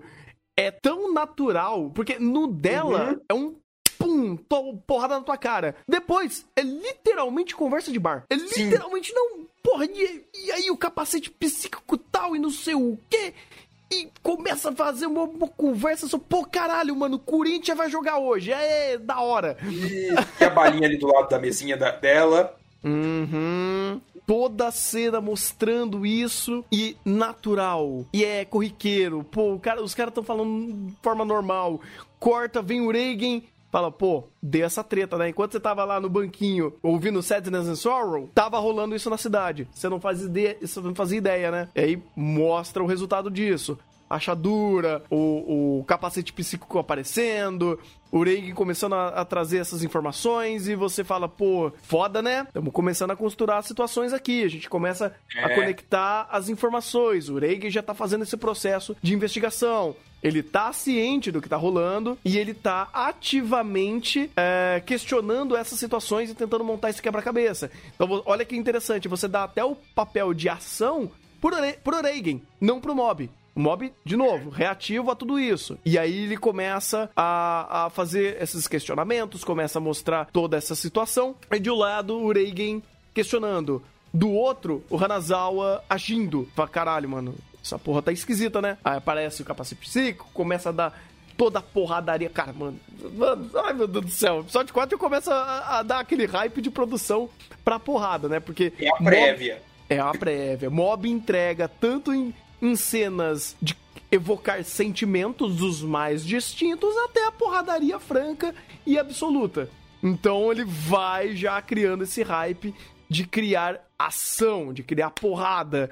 E é uma luta franca, a primeira, no caso, com o, o Covinhas e mostrando até o power play. Né? Ele uhum. falando, pô, ele tá tão forte que o próprio Hanazawa não consegue é, vai fazer muita coisa. Tanto que no episódio 5 fala, é, ele perdeu, ponto. É. Lavei Não. ele. Demorou um pouquinho, mas lavei a ele, a cabecinha dele. Não, e, e, é interessante que você vai vendo, tá, tá estranho, tá estranho, Hanazawa pega a geladeira, como quem não quer nada, toma o bombom, e você só tem um corte de cena e você fala, holy shit. Uhum. Tá, tá, te, uhum. temos um inimigo aqui, e depois, mais na frente, quando vai o Reigen e o Mob investigar a cidade, você só vê a balinha, o Ritsu pegando a balinha e passando. Ah, deram pra mim. Balinha 1, balinha 2, balinha 3. Uhum. E você já sabe o que a balinha faz. Uhum. Porque antes de chegar nisso, você tem uma puta de uma sequência de literalmente, de um lado, o Hanazawa tretando com covinhas e um outro que tá dando um papel pra um cara que eu nem lembrava que existia, mas aí ele. Eu não lembro, mas o roteiro lembrava, que era o. O. Minegishi Toshiki. É o cara que era, que era da seita lá do, do maluco, né? Da, daquela empresa que queria destruir o mundo, do queria fazer a soberania psíquica, e ele começou a trabalhar em floricultura. E ele falou: opa, pera, tá esquisito isso daí. Aí mostrou umas serinhas dele fazendo alguns testes, vendo que tinha raiz demais e estavam começando a comer a, a energia das plantas. E aí ele foi começando a dar, dando a letra. Literalmente, tipo, só jogado, só ali. Mais uma perspectiva nova de alguém que manja do que tá rolando em compreendendo melhor a cena. Dando um papel importante pra um personagem que nem, sei lá, eu nem lembrava que existia. Quer dizer, lembrava que tinha um cara assim. Aí quando traz ele em cena, você fala, hum, entendi. Olha o cara aí, olha o é cara trabalhando. O mob, o mob, traz o personagem quando precisa. Mas você reparou que muitos dos personagens da, do, da temporada passada, do arco, com dessa empresa do mal, do, do da, da ditadura psíquica, estavam no festival escolar, né? O cara. Ah... Você reparou que no fundinho ali, um, vários desse, da, daquele arco estavam ali. Meu cloister bateu. Meu cloister me deixou. Sinto, você for reparar em fundo de cena, você vê eventualmente um ali ou outro passando. Pô, agora que você falou, tô começando a lembrar realmente, mano. Oh, meu cloister me deixou, gente.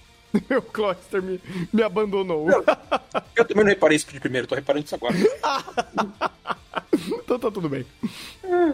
Normal, uh, normal. Sim. Uh. Mas, mas, eu gosto muito como o andamento desse episódio é muito bom, cara. De começar a fazer esse Among Us aqui, sabe? E começa a te conectar informações, e as informações são dadas é, em âmbitos distintos, né, por pessoas distintas, mas ele vai costurando a me uma mesmo pensem para um episódio pra crescente da situação. Porque, de novo, pela perspectiva do mob, ele tá conversando com o Reagan e o Reagan tá fazendo plano pra destruir a árvore. Pô, o que, que a gente vai fazer com a árvore? Ah, joga no meio do oceano. Joga no meio da água. Foda-se.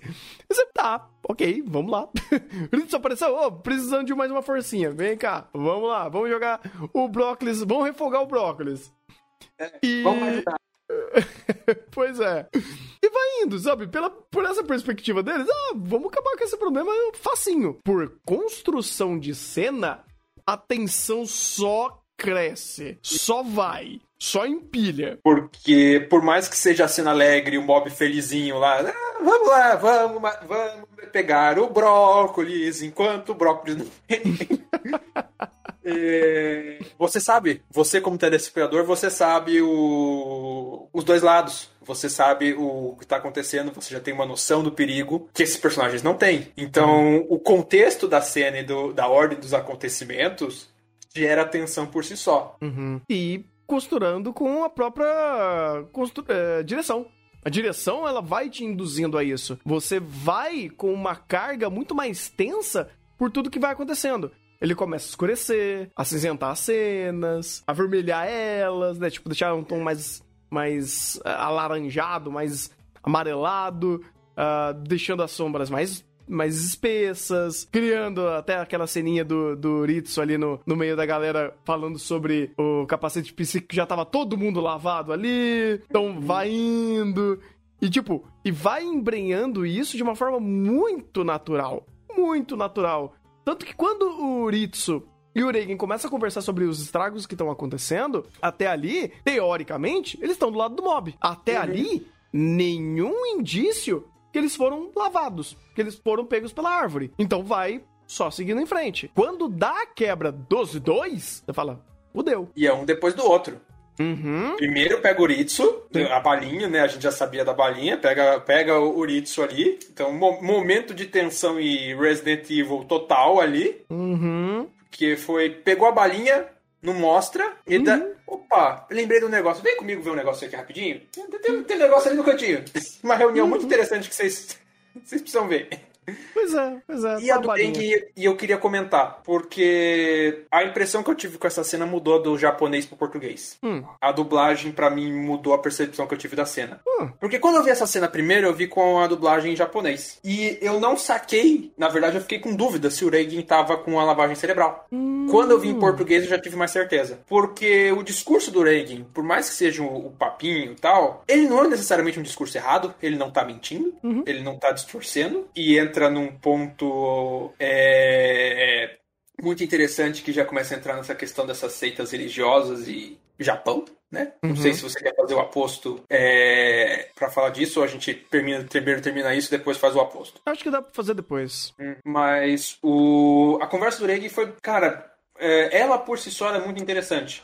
Porque o texto por si só dá uma certa dubiedade. Porque, de fato, você Bem, o Reagan é um charlatão, gente.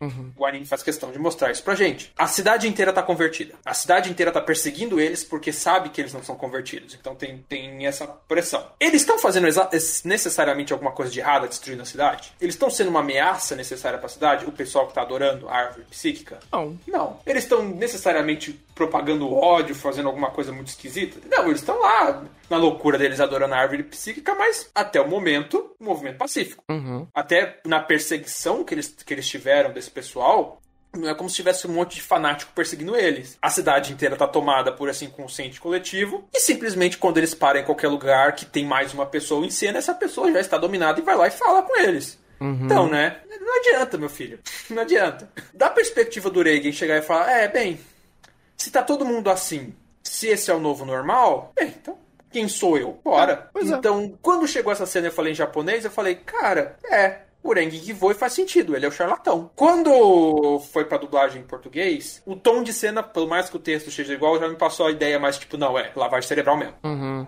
E aí eu fico agora na dúvida do que, vai ser. Porque, não sei, o Reigen tem esse meio coringa, né? Porque a gente. Sim. Já, já não é de agora que o Reigen escapa de controle mental? Inclusive verdade, nessa temporada? É verdade. Mas ele, ele não escapa não porque ele é imune. Ele não escapa porque ele é cagão. É? Ele escapa porque ele é cagão, exato. Então eu fico nessa, então, né, Mob? O que, que você tá fazendo? Eu tô de olho nisso. E eu gostei Hum. muito da perspectiva, porque a minha perspectiva instantaneamente mudou só com a dublagem. Isso é legal. Isso, isso é um papel importante, inclusive, porque quando você chega a um nível de detalhe onde a intenção da voz muda, ou melhor, ajuda a melhorar uma, um tipo de interpretação de cena, é porque a cena tá sendo tão bem construída que isso também faz sentido. Ela também agrega. E não é como se essa dubiedade já não, já não existisse antes. Porque Não, o existe. Rei. Hã? Não, ela existe no texto. Sim. É. é meramente tom de voz. A forma como esse texto foi dito muda o, o, o, o tom para onde você tende a ir. Uhum, uhum. E não é só isso. O, o próprio Reagan, ele criar essa incógnita e, pô, será que ele foi lavado mesmo? Ele. Ele come, ele já é desse personagem, já é inato dele fazer isso. E não foi mostrado em nenhum momento ele absorvendo nada da, da árvore. A única coisa que mostrou que pode criar uma certa parcela de, vai, doses homeopáticas da coisa é a água. Porque tem rio. A cidade ela tem, tem água, né? As, a, as raízes vão se conectando a, a, fontes de abastecimento e ela vai absorvendo essa água. Ela precisa de água para estar tá ali. E se ela tá entrando em contato com a água, a água é uma forma muito fácil, né, de você transmitir alguma coisa que a árvore queira. Porque todo mundo toma água, toma banho, tá em contato com a água de alguma forma. É mais simples. O próprio discurso do Rengen falou: as pessoas tendem a acreditar nos outros, as pessoas tendem a eleger líderes, e as pessoas tendem a seguir outras pessoas. O Reagan simplesmente só está seguindo o fluxo. E o Covinhas, uma das coisas que ele explica lá no, no episódio 5 é que ele pode simplesmente controlar quem está só seguindo o fluxo. Quem se hum. deixa ser controlado. É. E, e, esse é o ponto. É, o, no, no caso do Reagan, eu, eu gosto como isso ainda assim é, é uma incógnita. Porque a cena da inten, a intenção de. Né, legal, é, ele, ele tá sendo contra mim pela perspectiva do Bob. Uhum. E a uhum. cena cria esse antagonismo do Reagan nessa situação. Mas o texto que ele fala, ele literalmente, pô, eu não necessariamente me deixei controlar, mas eu tô aceitando a situação nova. Ele tá de boa, sabe? Isso não me tá me afetando, isso não tá me, me, me destruindo. Ele foi até com, com um ponto de é, eu preciso resolver esse problema, mas chegou num ponto que não é um problema, pela per minha perspectiva. Então não vou resolver. Só que o mob é contra isso. Ele antagoniza, ele, ele, ele vai contra essa perspectiva. Então vou agir sozinho. Tanto que o, o Reagan, ele não agiu de uma forma muito mais enfática como outras pessoas. E nem de uma forma tão mais caricata como outras pessoas que parecem que a própria personalidade estava sendo manipulada em um determinado momento. Então. Hum? Não, sim, de fato. É, o Uritsu foi nítido isso. Parece que mudou o Uritsu e até a garota primeira, que vai falar com o Bob no início do episódio. O, o Reagan literalmente dá, beleza. Se esse é o novo normal, vou aceitar o novo normal. Ponto. E eu não preciso estar tá aqui pra, pra um, ser o salvador da pátria, porque não precisa salvar uma pátria. Tipo, a galera tá feliz com isso e é isso aí. E ainda ele nem tem uh, uma noção muito maior do que o problema é quando a gente tem a noção da perspectiva do poder da, da árvore. O, o, o Reagan não tem isso. Então ele, ah, beleza, é isso aí segue, segue o fluxo. Inclusive, para ele é até mais, mais conven é conveniente, porque daí ele não, ele não precisa ser caçado. Sim. Ele se mantém são, mas ele não, é, ele não, se, ele não tá ca sendo caçado. Ele se mistura ao status quo e pode ficar na dele. É, exato. Então, cara, fantástico. Fantástico. Tipo, adorei, inclusive, como tudo isso foi sendo costurado pro fato de, é, e dessa vez o mob tá sozinho. Não porque todo mundo foi lavado. Pode ter sido, velho. Acho que 99% da galera foi. Mas o Reagan, que é o Reagan, chegou num ponto e falou: pô, Mob, será que a gente precisa fazer isso mesmo? Tá tudo certo. Ninguém tá fazendo nada de errado. Ainda não deu merda.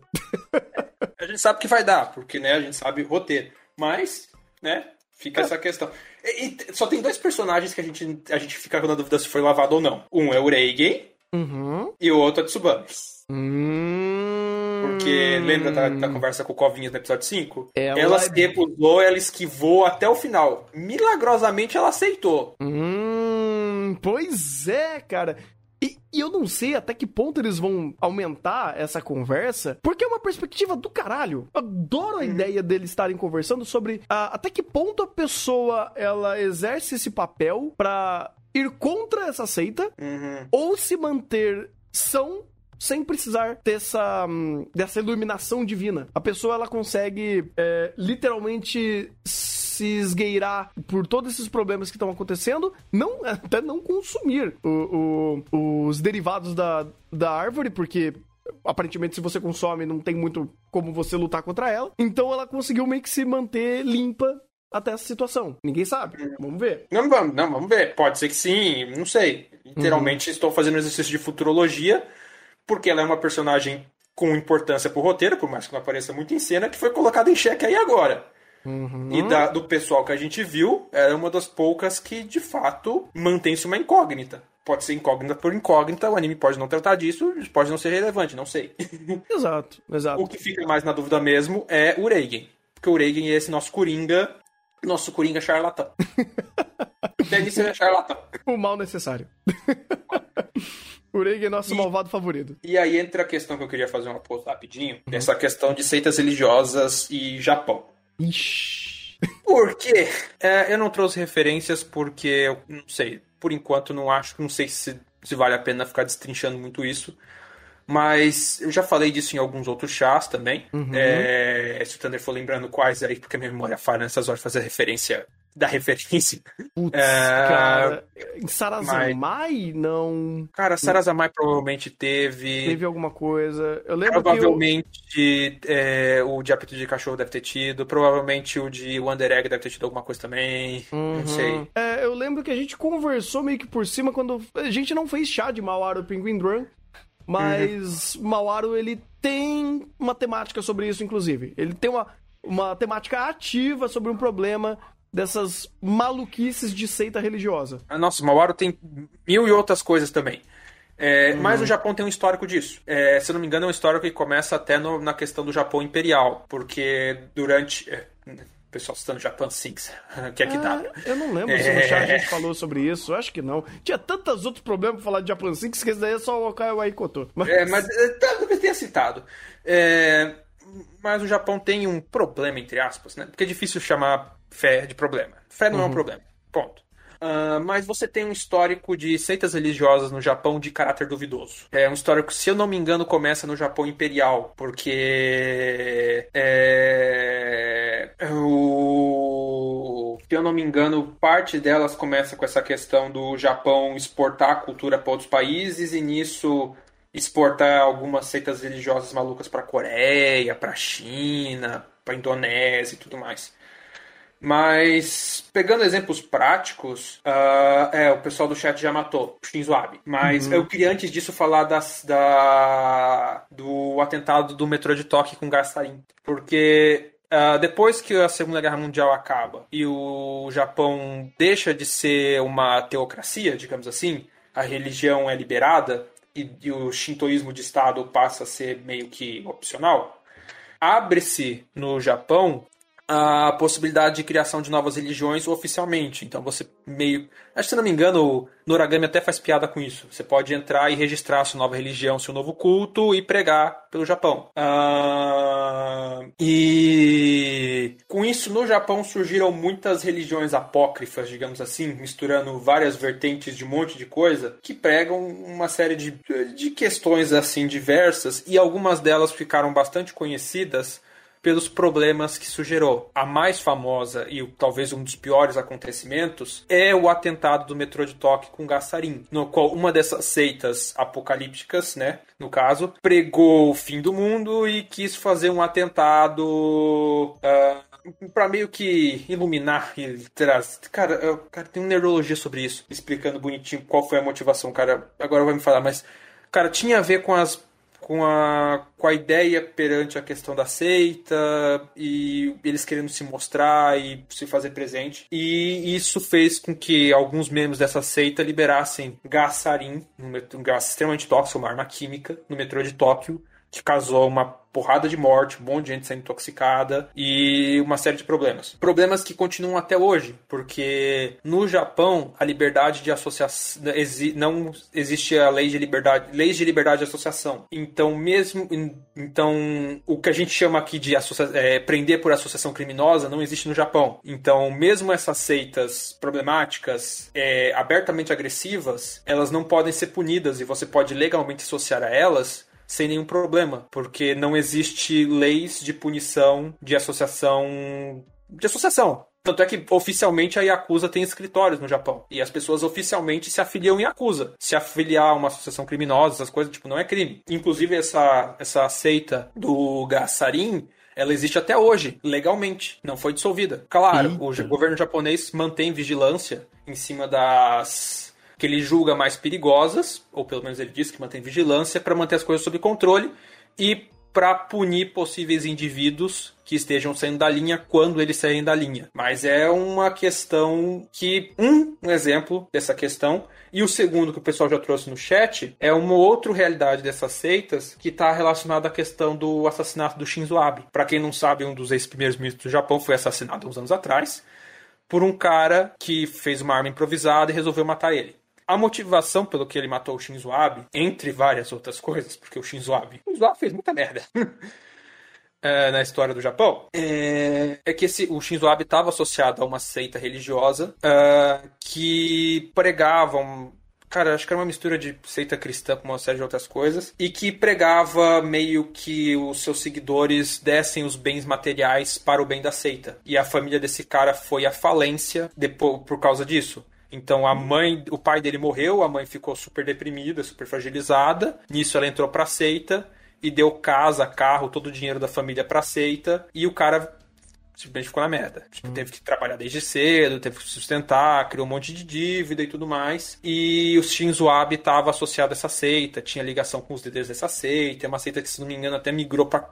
Tem, migrou pra Coreia durante a questão do Japão Imperial. Cara, tem um, Cara, tem muita mutreta, muita mutreta em cima disso. E essa não é a único, o único da, dessas questões. Tem várias dessas seitas no Japão de caráter duvidoso. Seitas que se aproveitam da fragilidade das pessoas que estão passando por momentos difíceis, estão passando por crises pessoais, crises econômicas, prometem soluções fáceis explorando a fé das pessoas e que depois isso acaba gerando consequências muito sérias. Claro, não é só o Japão que tem isso, né? A gente fala de seita religiosa porque, se eu não me engano, no Japão não existe uma vertente religiosa principal dessas seitas. Elas são meio diversas. O chat tá, tá, tá fazendo a referência certa do Brasil. Uhum. Uh, o Shinzo morreu esse ano?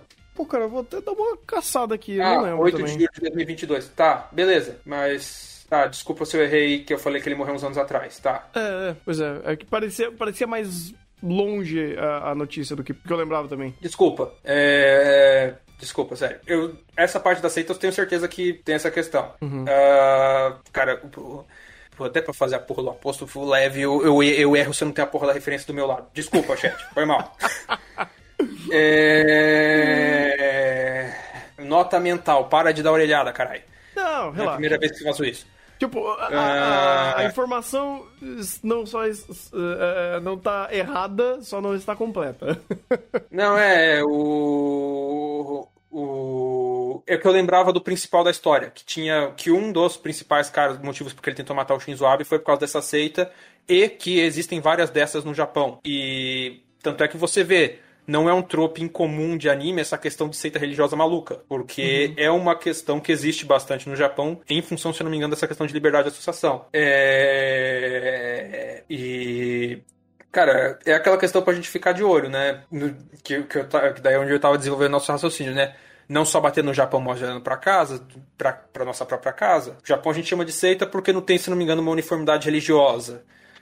Aqui no Brasil a gente pode dar denominações para isso, das quais eu não recomendo o Thunder falar explicitamente, porque né, a gente não quer ter processinho nas nossas costas. Tô suave. É, mas todo mundo sabe do que eu tô falando. Uhum. Sim, é, né? utilizar de tipo... religião pra é, se aproveitar de pessoas já não é de hoje. Não, é. não. Aproveitar, tipo, a fé, que... aproveitar a fé alheia como uma forma de ganho pessoal já não é de hoje, né? Tipo, a história tem muito disso. A história tem muito de pessoas que usaram religião por medo, por ganho pessoal, uhum. por criar entidades, entidades é, não no sentido religioso da coisa, mas é, criar, criar grupos, né? Criar uma força, é, enriquecer. É complicado, cara. É complicado. É aquele negócio. Eu, de novo, também eu não acho que a pessoa não deva ter uma fé, não deva ter uma religião, não deva ter uma conexão espiritual, etérea ou algo do tipo com o que ela queira acreditar, o que para ela faça sentido, o que para ela faça bem, né? Honestamente faça bem. Sim. Se a partir do momento que isso tá destruindo a vida dela, cara, e é repensar um pouco, né? É, não sobre a fé, mas sobre as pessoas que estão criando essa. É, veiculando a sua fé. É, eu, eu, particularmente, não tenho uma religião, mas não é porque eu não acredito em nada, é porque eu escolhi não me associar a nenhum tipo de religião. Mas eu acredito em muita coisa, creio em muita coisa, acho que tenho. Eu tenho até. Estudei bastante sobre. Fui, fui pulando de galho em galho e muita, muitos conhecimentos de religiosos por aí, mas eu não me associo a nada é, por escolha. Mas não é por isso que eu deixo de acreditar. Religião não é um problema, longe disso. A maioria das pessoas tem religião, a maioria das pessoas tem fé, isso de, de longe que é o problema. Uhum. A questão é você ter, vai, é, vertentes religiosas que, por exemplo, mandaram missionários na guerra da Ucrânia para iluminar os refugiados e convertê-los à sua fé. Gente. Isso aconteceu. Ok, eu só não sabia. É, inclusive, igreja. É, é, é. Ah, ok. Vertentes religiosas brasileiras. Ah, nem vamos, vamos deixar assim. Oh, meu. Nossa, velho. Sério? Puta vida. É. E tentando fechar esse aposto que eu deveria ter preparado melhor. Ai, caralho, que, que, você quando tenta a orelhada que não era de agrários eu me ferro. Incrível, devia ter aprendido. É, inclusive, se eu, se eu mais alguma incoação aqui, por favor, me avisem, gente. Eu faço errata na, nas referências do podcast. Qualquer coisa, sempre vejo a referência do podcast, porque se tiver qualquer coisa, é, eu, eu coloco lá. Por favor, uhum. foi mal. É, por que, que eu queria trazer essa questão?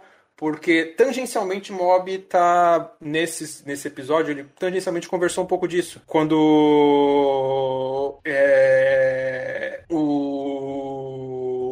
o a, quando começa a questão ali da, da própria conversa do Reagan com o Mob, falando, ah, não, mas eles fazem mal, fazem bem, cara, esses caras estão querendo se divertir e tal e depois você chega no Covinhas com. Tá, eu não tô fazendo nada com que eles mudem a vida deles. Eu só quero que eles me adorem para me dar poder. Uhum. Mas até que pontos não tá afetando a cidade, né? No caso ali, afetando fisicamente a cidade e tudo mais. E você tem um histórico disso no Japão que, bem, já levou a atentados para ambos os lados. E para nossa realidade é um histórico que leva a problemas. Bem, é só você procurar na internet que você vai ver o histórico de muita gente que deu casa, carro, todo o dinheiro para algumas entidades religiosas a troco de milagres que nunca existiram, ou casos de entidades religiosas que mandam suas suas filiais para o resto do mundo, principalmente países mais pobres, para fazer tirar dinheiro dessas pessoas e lavar dinheiro e cara, a, é, a lista é tristemente grande. É, tem muita e gente que usa vai... fé alheia para fazer coisa ruim, cara. Muitas. Sim, e querendo ou não, o mob meio que tá tangenciando isso com essa, com essa questão desse brócolis gigante, né? Uhum. Do, chega uma situação excepcional na cidade, é, parece uma, uma situação tipo, as pessoas estão um pouco fragilizadas, a cidade é toda destruída, aquilo vai aos poucos se tornando um, um movimento de que vai reunindo a sociedade em torno daquele objeto. A, cidade que já tinha várias.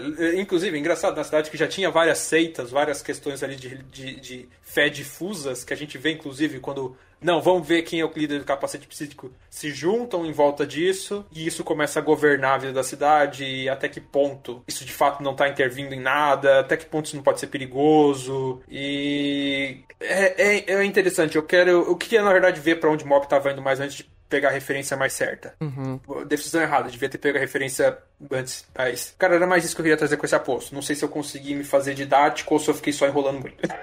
Não, não. Da, didático não foi, mas. É, pois é, mas isso daí fica tranquilo, porque uh, essencialmente já não é uma temática nova e essencialmente Mob tá respaldando ela perfeitamente. Porque ele tá literalmente colocando na mesa isso desde o. Vai, primeiro episódio, querendo ou não. Acho que Mob já teve essa temática muitas das vezes em determinados arcos, mas agora, tipo, é o estopim de tudo isso. Onde ele tá literalmente escalonando uma seita propriamente dita, não é. Vai, um, um cara de uma empresa do mal que tá querendo segregar é, pessoas com poderes. Não, é literalmente algo que nasceu naturalmente. Inclusive, o próprio Brócolis foi naturalmente entre aspas. Acho que a palavra natural não é muito usual aqui.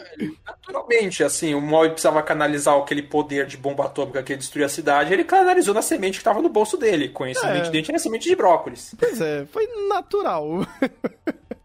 Não de formas naturais, mas foi naturalmente aconteceu.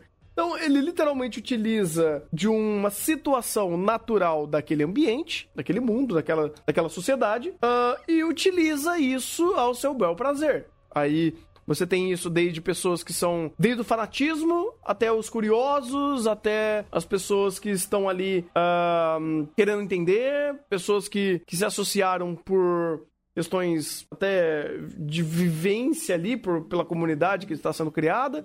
Então tem tudo isso sendo amarrado desde sempre e sendo muito bem amarrado. E o que é interessante é que isso já é estabelecido, isso daí já é corriqueiro em mob, isso daí tem um respaldo real na no Japão, né? Portanto, de, dessa, dessas é, desses movimentos de, de é, seitas malucas que acontecem lá, ou algumas ah. benéficas, outras não, nem tantos. Eventos ah, históricos que já aconteceram por conta disso. Hã? Lembrei agora, movimento de seita, né? Lembrar que o movimento de seita também não é só religioso, né? Vamos lembrar do Brasil atual.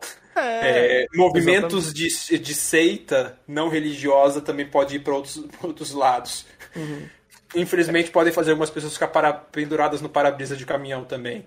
Também. Ou ficar chupando esqueleto. No caso, o esqueleto da Virgínia. É, então, esse é o ponto, cara. Porque é, ele vai criar o fanatismo, né? O, é, uma seita... Essa seita, no caso, o que Vai, usando até o, o, o, exemplo de mob, de mob é criar o fanatismo. O Covinhas quer fanatismo. Ou, ou melhor, ele não quer necessariamente um fanatismo, ele quer que, as, que o, o, que o próprio episódio falou, ah, cinco minutinhos. Dá aquela rezadinha de cinco minutinhos já tá bom. É isso é, aí, segue a vida. Me dá o poder, quero poder, é, só eu quero isso. poder, é, literalmente, me dá o seu dízimo. É isso aí, não precisa ser... Não precisa dar o dízimo. Dá um pouquinho só, já tá tudo bem. E é uma coisa que o que o que começa a entrar na conversa, que é uma, um questionamento incrível que esse episódio faz, é o quão nocivo é isso.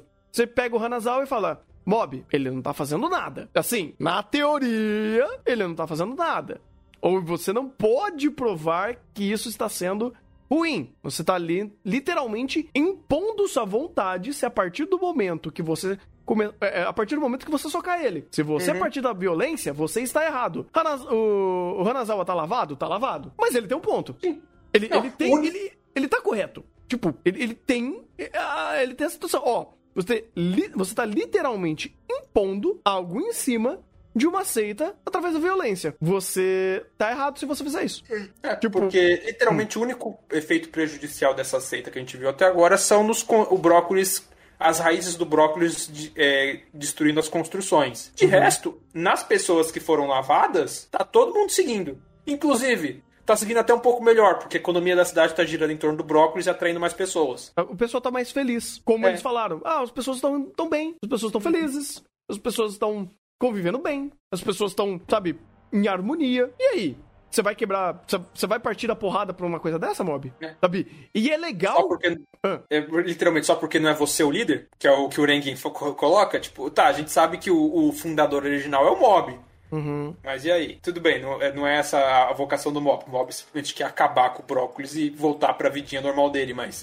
Uhum. Ele quer um destruir uma anomalia. É. é. E é um ponto interessante, cara, porque o aspecto que eles colocam ali em, com, em, em conflito com o Mob é, é, justamente esse. Você tá destruindo uma seita que não tá fazendo, teoricamente, não tá fazendo mal a ninguém. Você não tem.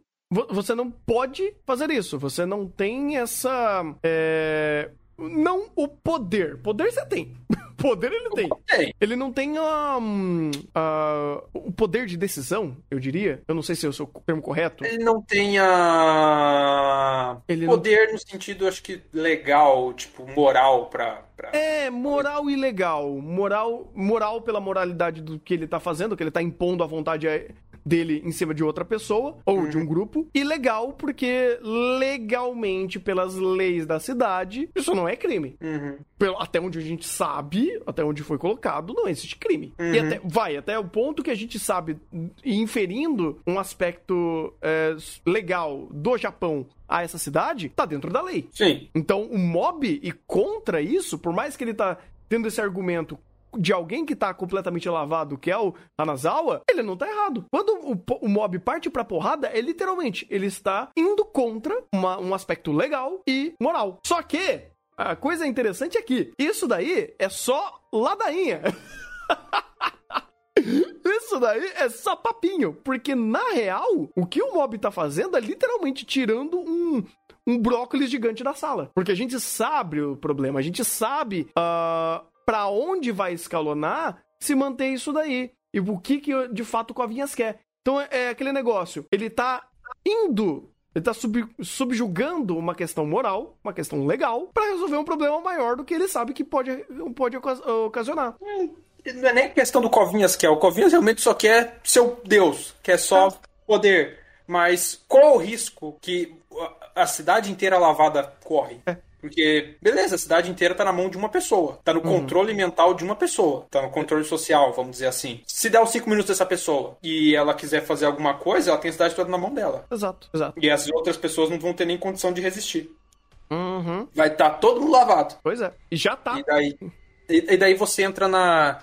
Você entra num debate ético é, dessa questão de religião, né? Até que ponto é, as religiões têm permissão para para ditar ou para sugerir modo de vida das pessoas, etc, etc, etc, e o poder delas sobre a sociedade. Uhum. Porque, de fato, uma, uma religião, uma seita, uma, um culto, é, ele pode não pregar nada de errado, mas o, o, o até que ponto nada de errado, de errado diretamente, digamos assim, mas até que ponto esse poder que ele tem de autoridade, de autoridade religiosa que ele tem sobre as pessoas, pode ser usado, pode ser perigoso. Cara, é um debate ético bem grande, bem complicado, inclusive. Não, imagino, porque assim, se você cria um culto que vai é, funilar todo o, o as normas e ditar as regras por uma ou um grupo de pessoas que vai encabeçar essa pirâmide, quando você começa a dar poder a ele, e poder no sentido amplo da palavra, pode ser monetário, pode ser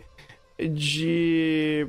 É, de, de é, manipulação ou de indução, tem uma série de poderes que você pode exercer em cima disso. Até que ponto essa pessoa consegue impactar positivamente ou negativamente por conta disso, vai? Uh, de uma forma muito mais branda, por exemplo, é o quanto uh, um influenciador pode influenciar pessoas. É uma questão mais ou menos assim. Obviamente, dentro de uma seita é um negócio um pouco mais enraizado, né? Mais escalonado. Né? Pô, Porque você já tá mexendo com, com princípios mais internos das pessoas de crença. Uhum. Mas é, é, é uma. É um, é, no atual momento também se torna uma comparação válida, dado o que uh, o fenômeno digital e seus influenciadores fez no Brasil e o comportamento de seita decorrente disso que a gente está vendo hoje. Exatamente, porque tem. Vai, existem vertentes e pessoas que ganham uh, engajamento na mídia, engajamento virtual, engajamento em rede social, que ela consegue induzir aspectos, ela consegue induzir ações e pensamentos das pessoas que estão ouvindo ela, né? Ela pode, sei lá, falar, pô, comam brócolis todo dia. É importante. As pessoas começam a comer, comer mais brócolis. Olha que legal. Olha que bom. então, assim, é algo natural, porque você cria líderes, você cria é, picos dessas pirâmides de influência.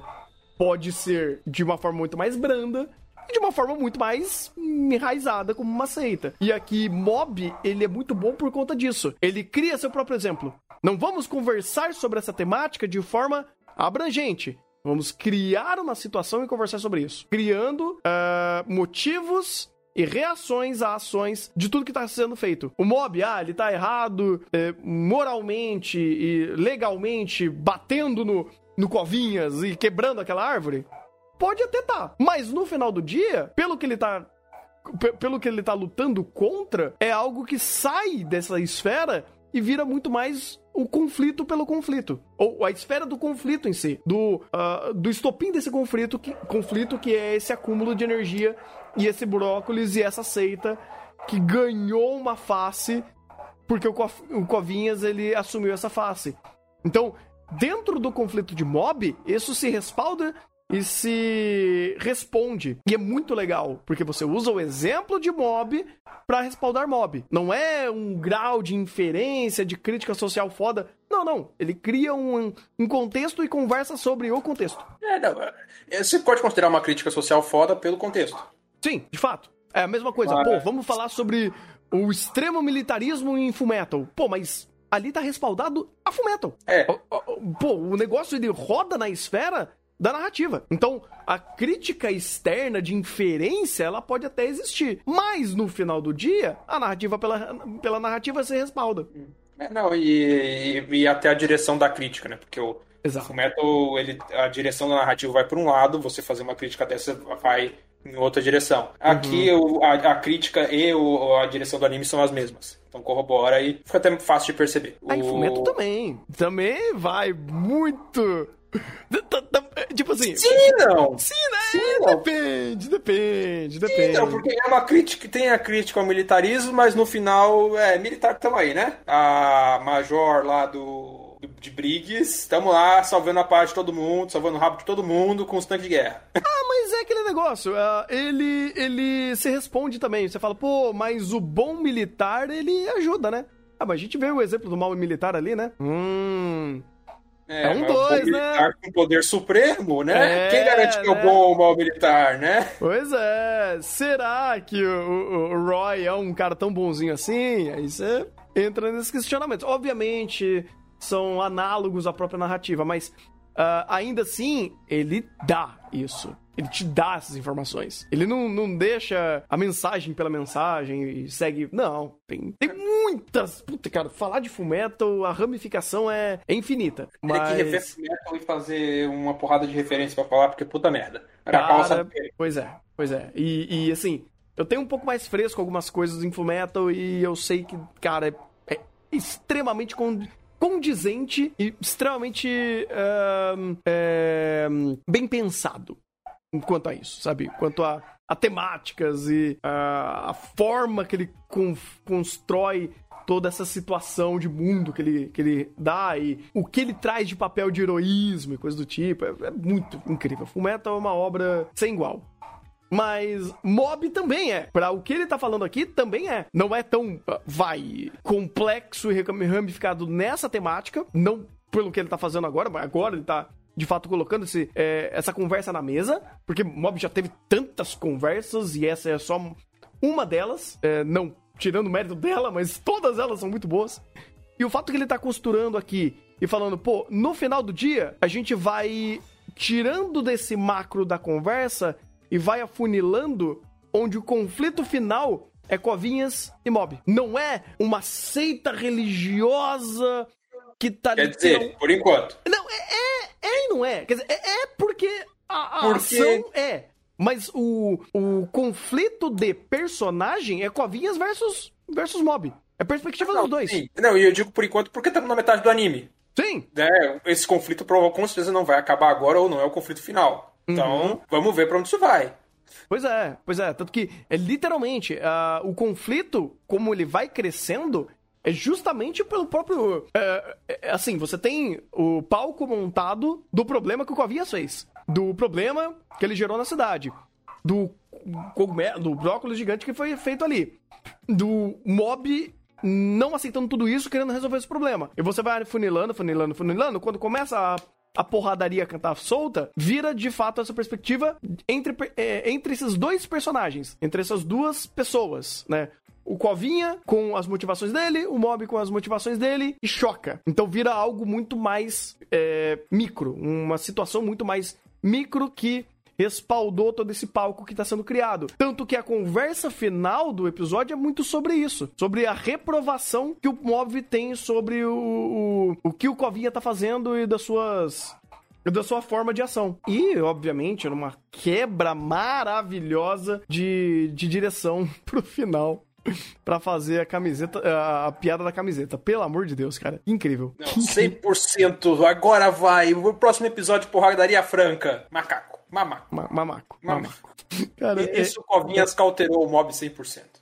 Cara, é fantástico. É fantástico. Tipo, eu posso elogiar todo o aspecto de produção, de porradaria franca, de utilização estética, coreografia. Nossa, aquela parte que o, que o, o Hanazawa tá, hum, foi jogado num pilar, aí a, a câmera gira e torna aquela, aquela cena na perspectiva, tipo, vai terra, assim, é terrena. E aí a gente lembra que ele de fato tá num caule vertical. E aí o mob cai e ele fica ali. Cara, é maravilhoso. Nossa, ixi, ixi. dá pra, dá pra fazer cena a cena aqui falando o quão incrível é a direção de Mob e o quão bem produzido é Mob e ficar elogiando aquele, aqui ele por mais uma hora. Só nessa sequência de luta que foi cara, esse episódio vai estar vai tá cotado pra um dos melhores episódios do ano. E essa luta pra uma das melhores lutas do ano. Simples assim. Bem, bem, e... Muita. Eu fico feliz quando a gente olha para trás e fala, é, tem gente correndo trecho. É. Muita gente. É, teremos brigas boas para coisas boas esse ano. Fantástico. Pois é, pois é. Kaguya não vai ganhar de lavada. Kaguya Se não ganhar. vai lavar de ganhada. Hã? Se, Se ganhar. ganhar. Se ganhar. Porque a, a, discussão no final do ano vai ser muito acalorada. Porque, se não me engano, a gente não escolheu a melhor cena de Made in Abyss. Não, não escolheu. Ixi, então rapaz. tá foda. Cara, Mob, Made in Abyss e Kaguya vai brigar. Tem alguma outra coisa que vai brigar? Pop Team Epic com o episódio do Gundam. Ah, não, mas é, cena por cena, sim. Mas é anime, sabe? Melhor do ano. Cara, vai ser uma briga feia entre esses três.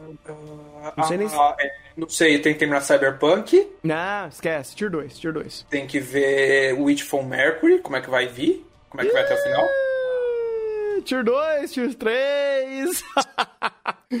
no caso, não vou nem dizer que é Tier 1. É Tier, é, tier 1, vai. Pode, Vai, o, o, o, o, Cyberpunk Tier 1, vai. O problema é que Mob, Kaguya e, e Media Abyss é Tier 0. Então...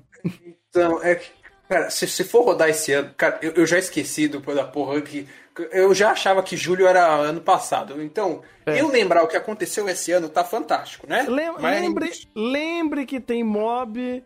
Lembre que tem é, Media Abyss e Kaguya. É só o que você precisa. Não, tem mais coisa, pô. Ah, tem, tem não. chato pra. Não, tem coisa boa. Ixi, rapaz, a gente vai se fuder pra fazer os awards desse ano. Eu já tô me é. fudendo pra fazer muitos awards na minha vida, mas. Uh, ainda assim, fico felizaço que Mob tá sendo Tier Zero, como ele já era. Que bom. Uhum. Deixa eu ver aqui. Não, olha só que coisa maravilhosa. Tem Shingeki esse ano, Thunder. Veja bem. Nossa, Shingeki teve esse ano? É. Meu Deus do céu. Jesus amado. Pelo amor de Deus. Já pode fechar, né? Ah, não, pô, chegou em Shingeki, cara. Acabou, acabou. Eu acho que aí, aí já quebrou todas, todas as tribeiras. Mas tem mais alguma coisa para falar desses cinco episódios? Eu sei que, tipo, detalhes por detalhes tem um trilhão, mas. Já é seis horas da tarde, eu sei que você tem que sair daqui a meia hora. Então, ah, não, não. Tá tudo certo. tem mais alguma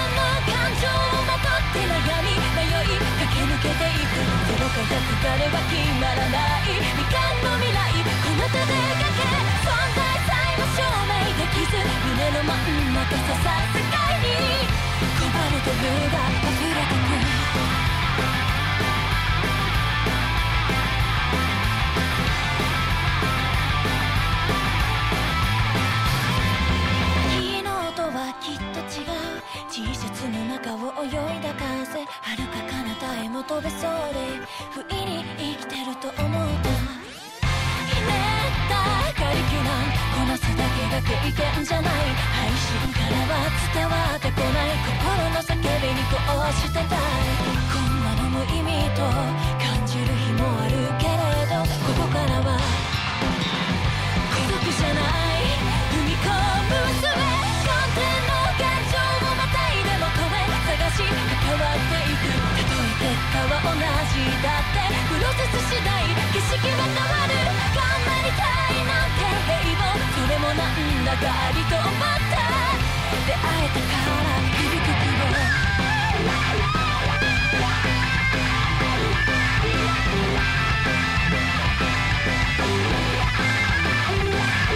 どんなに道はみ出していても隠しきれない。それも僕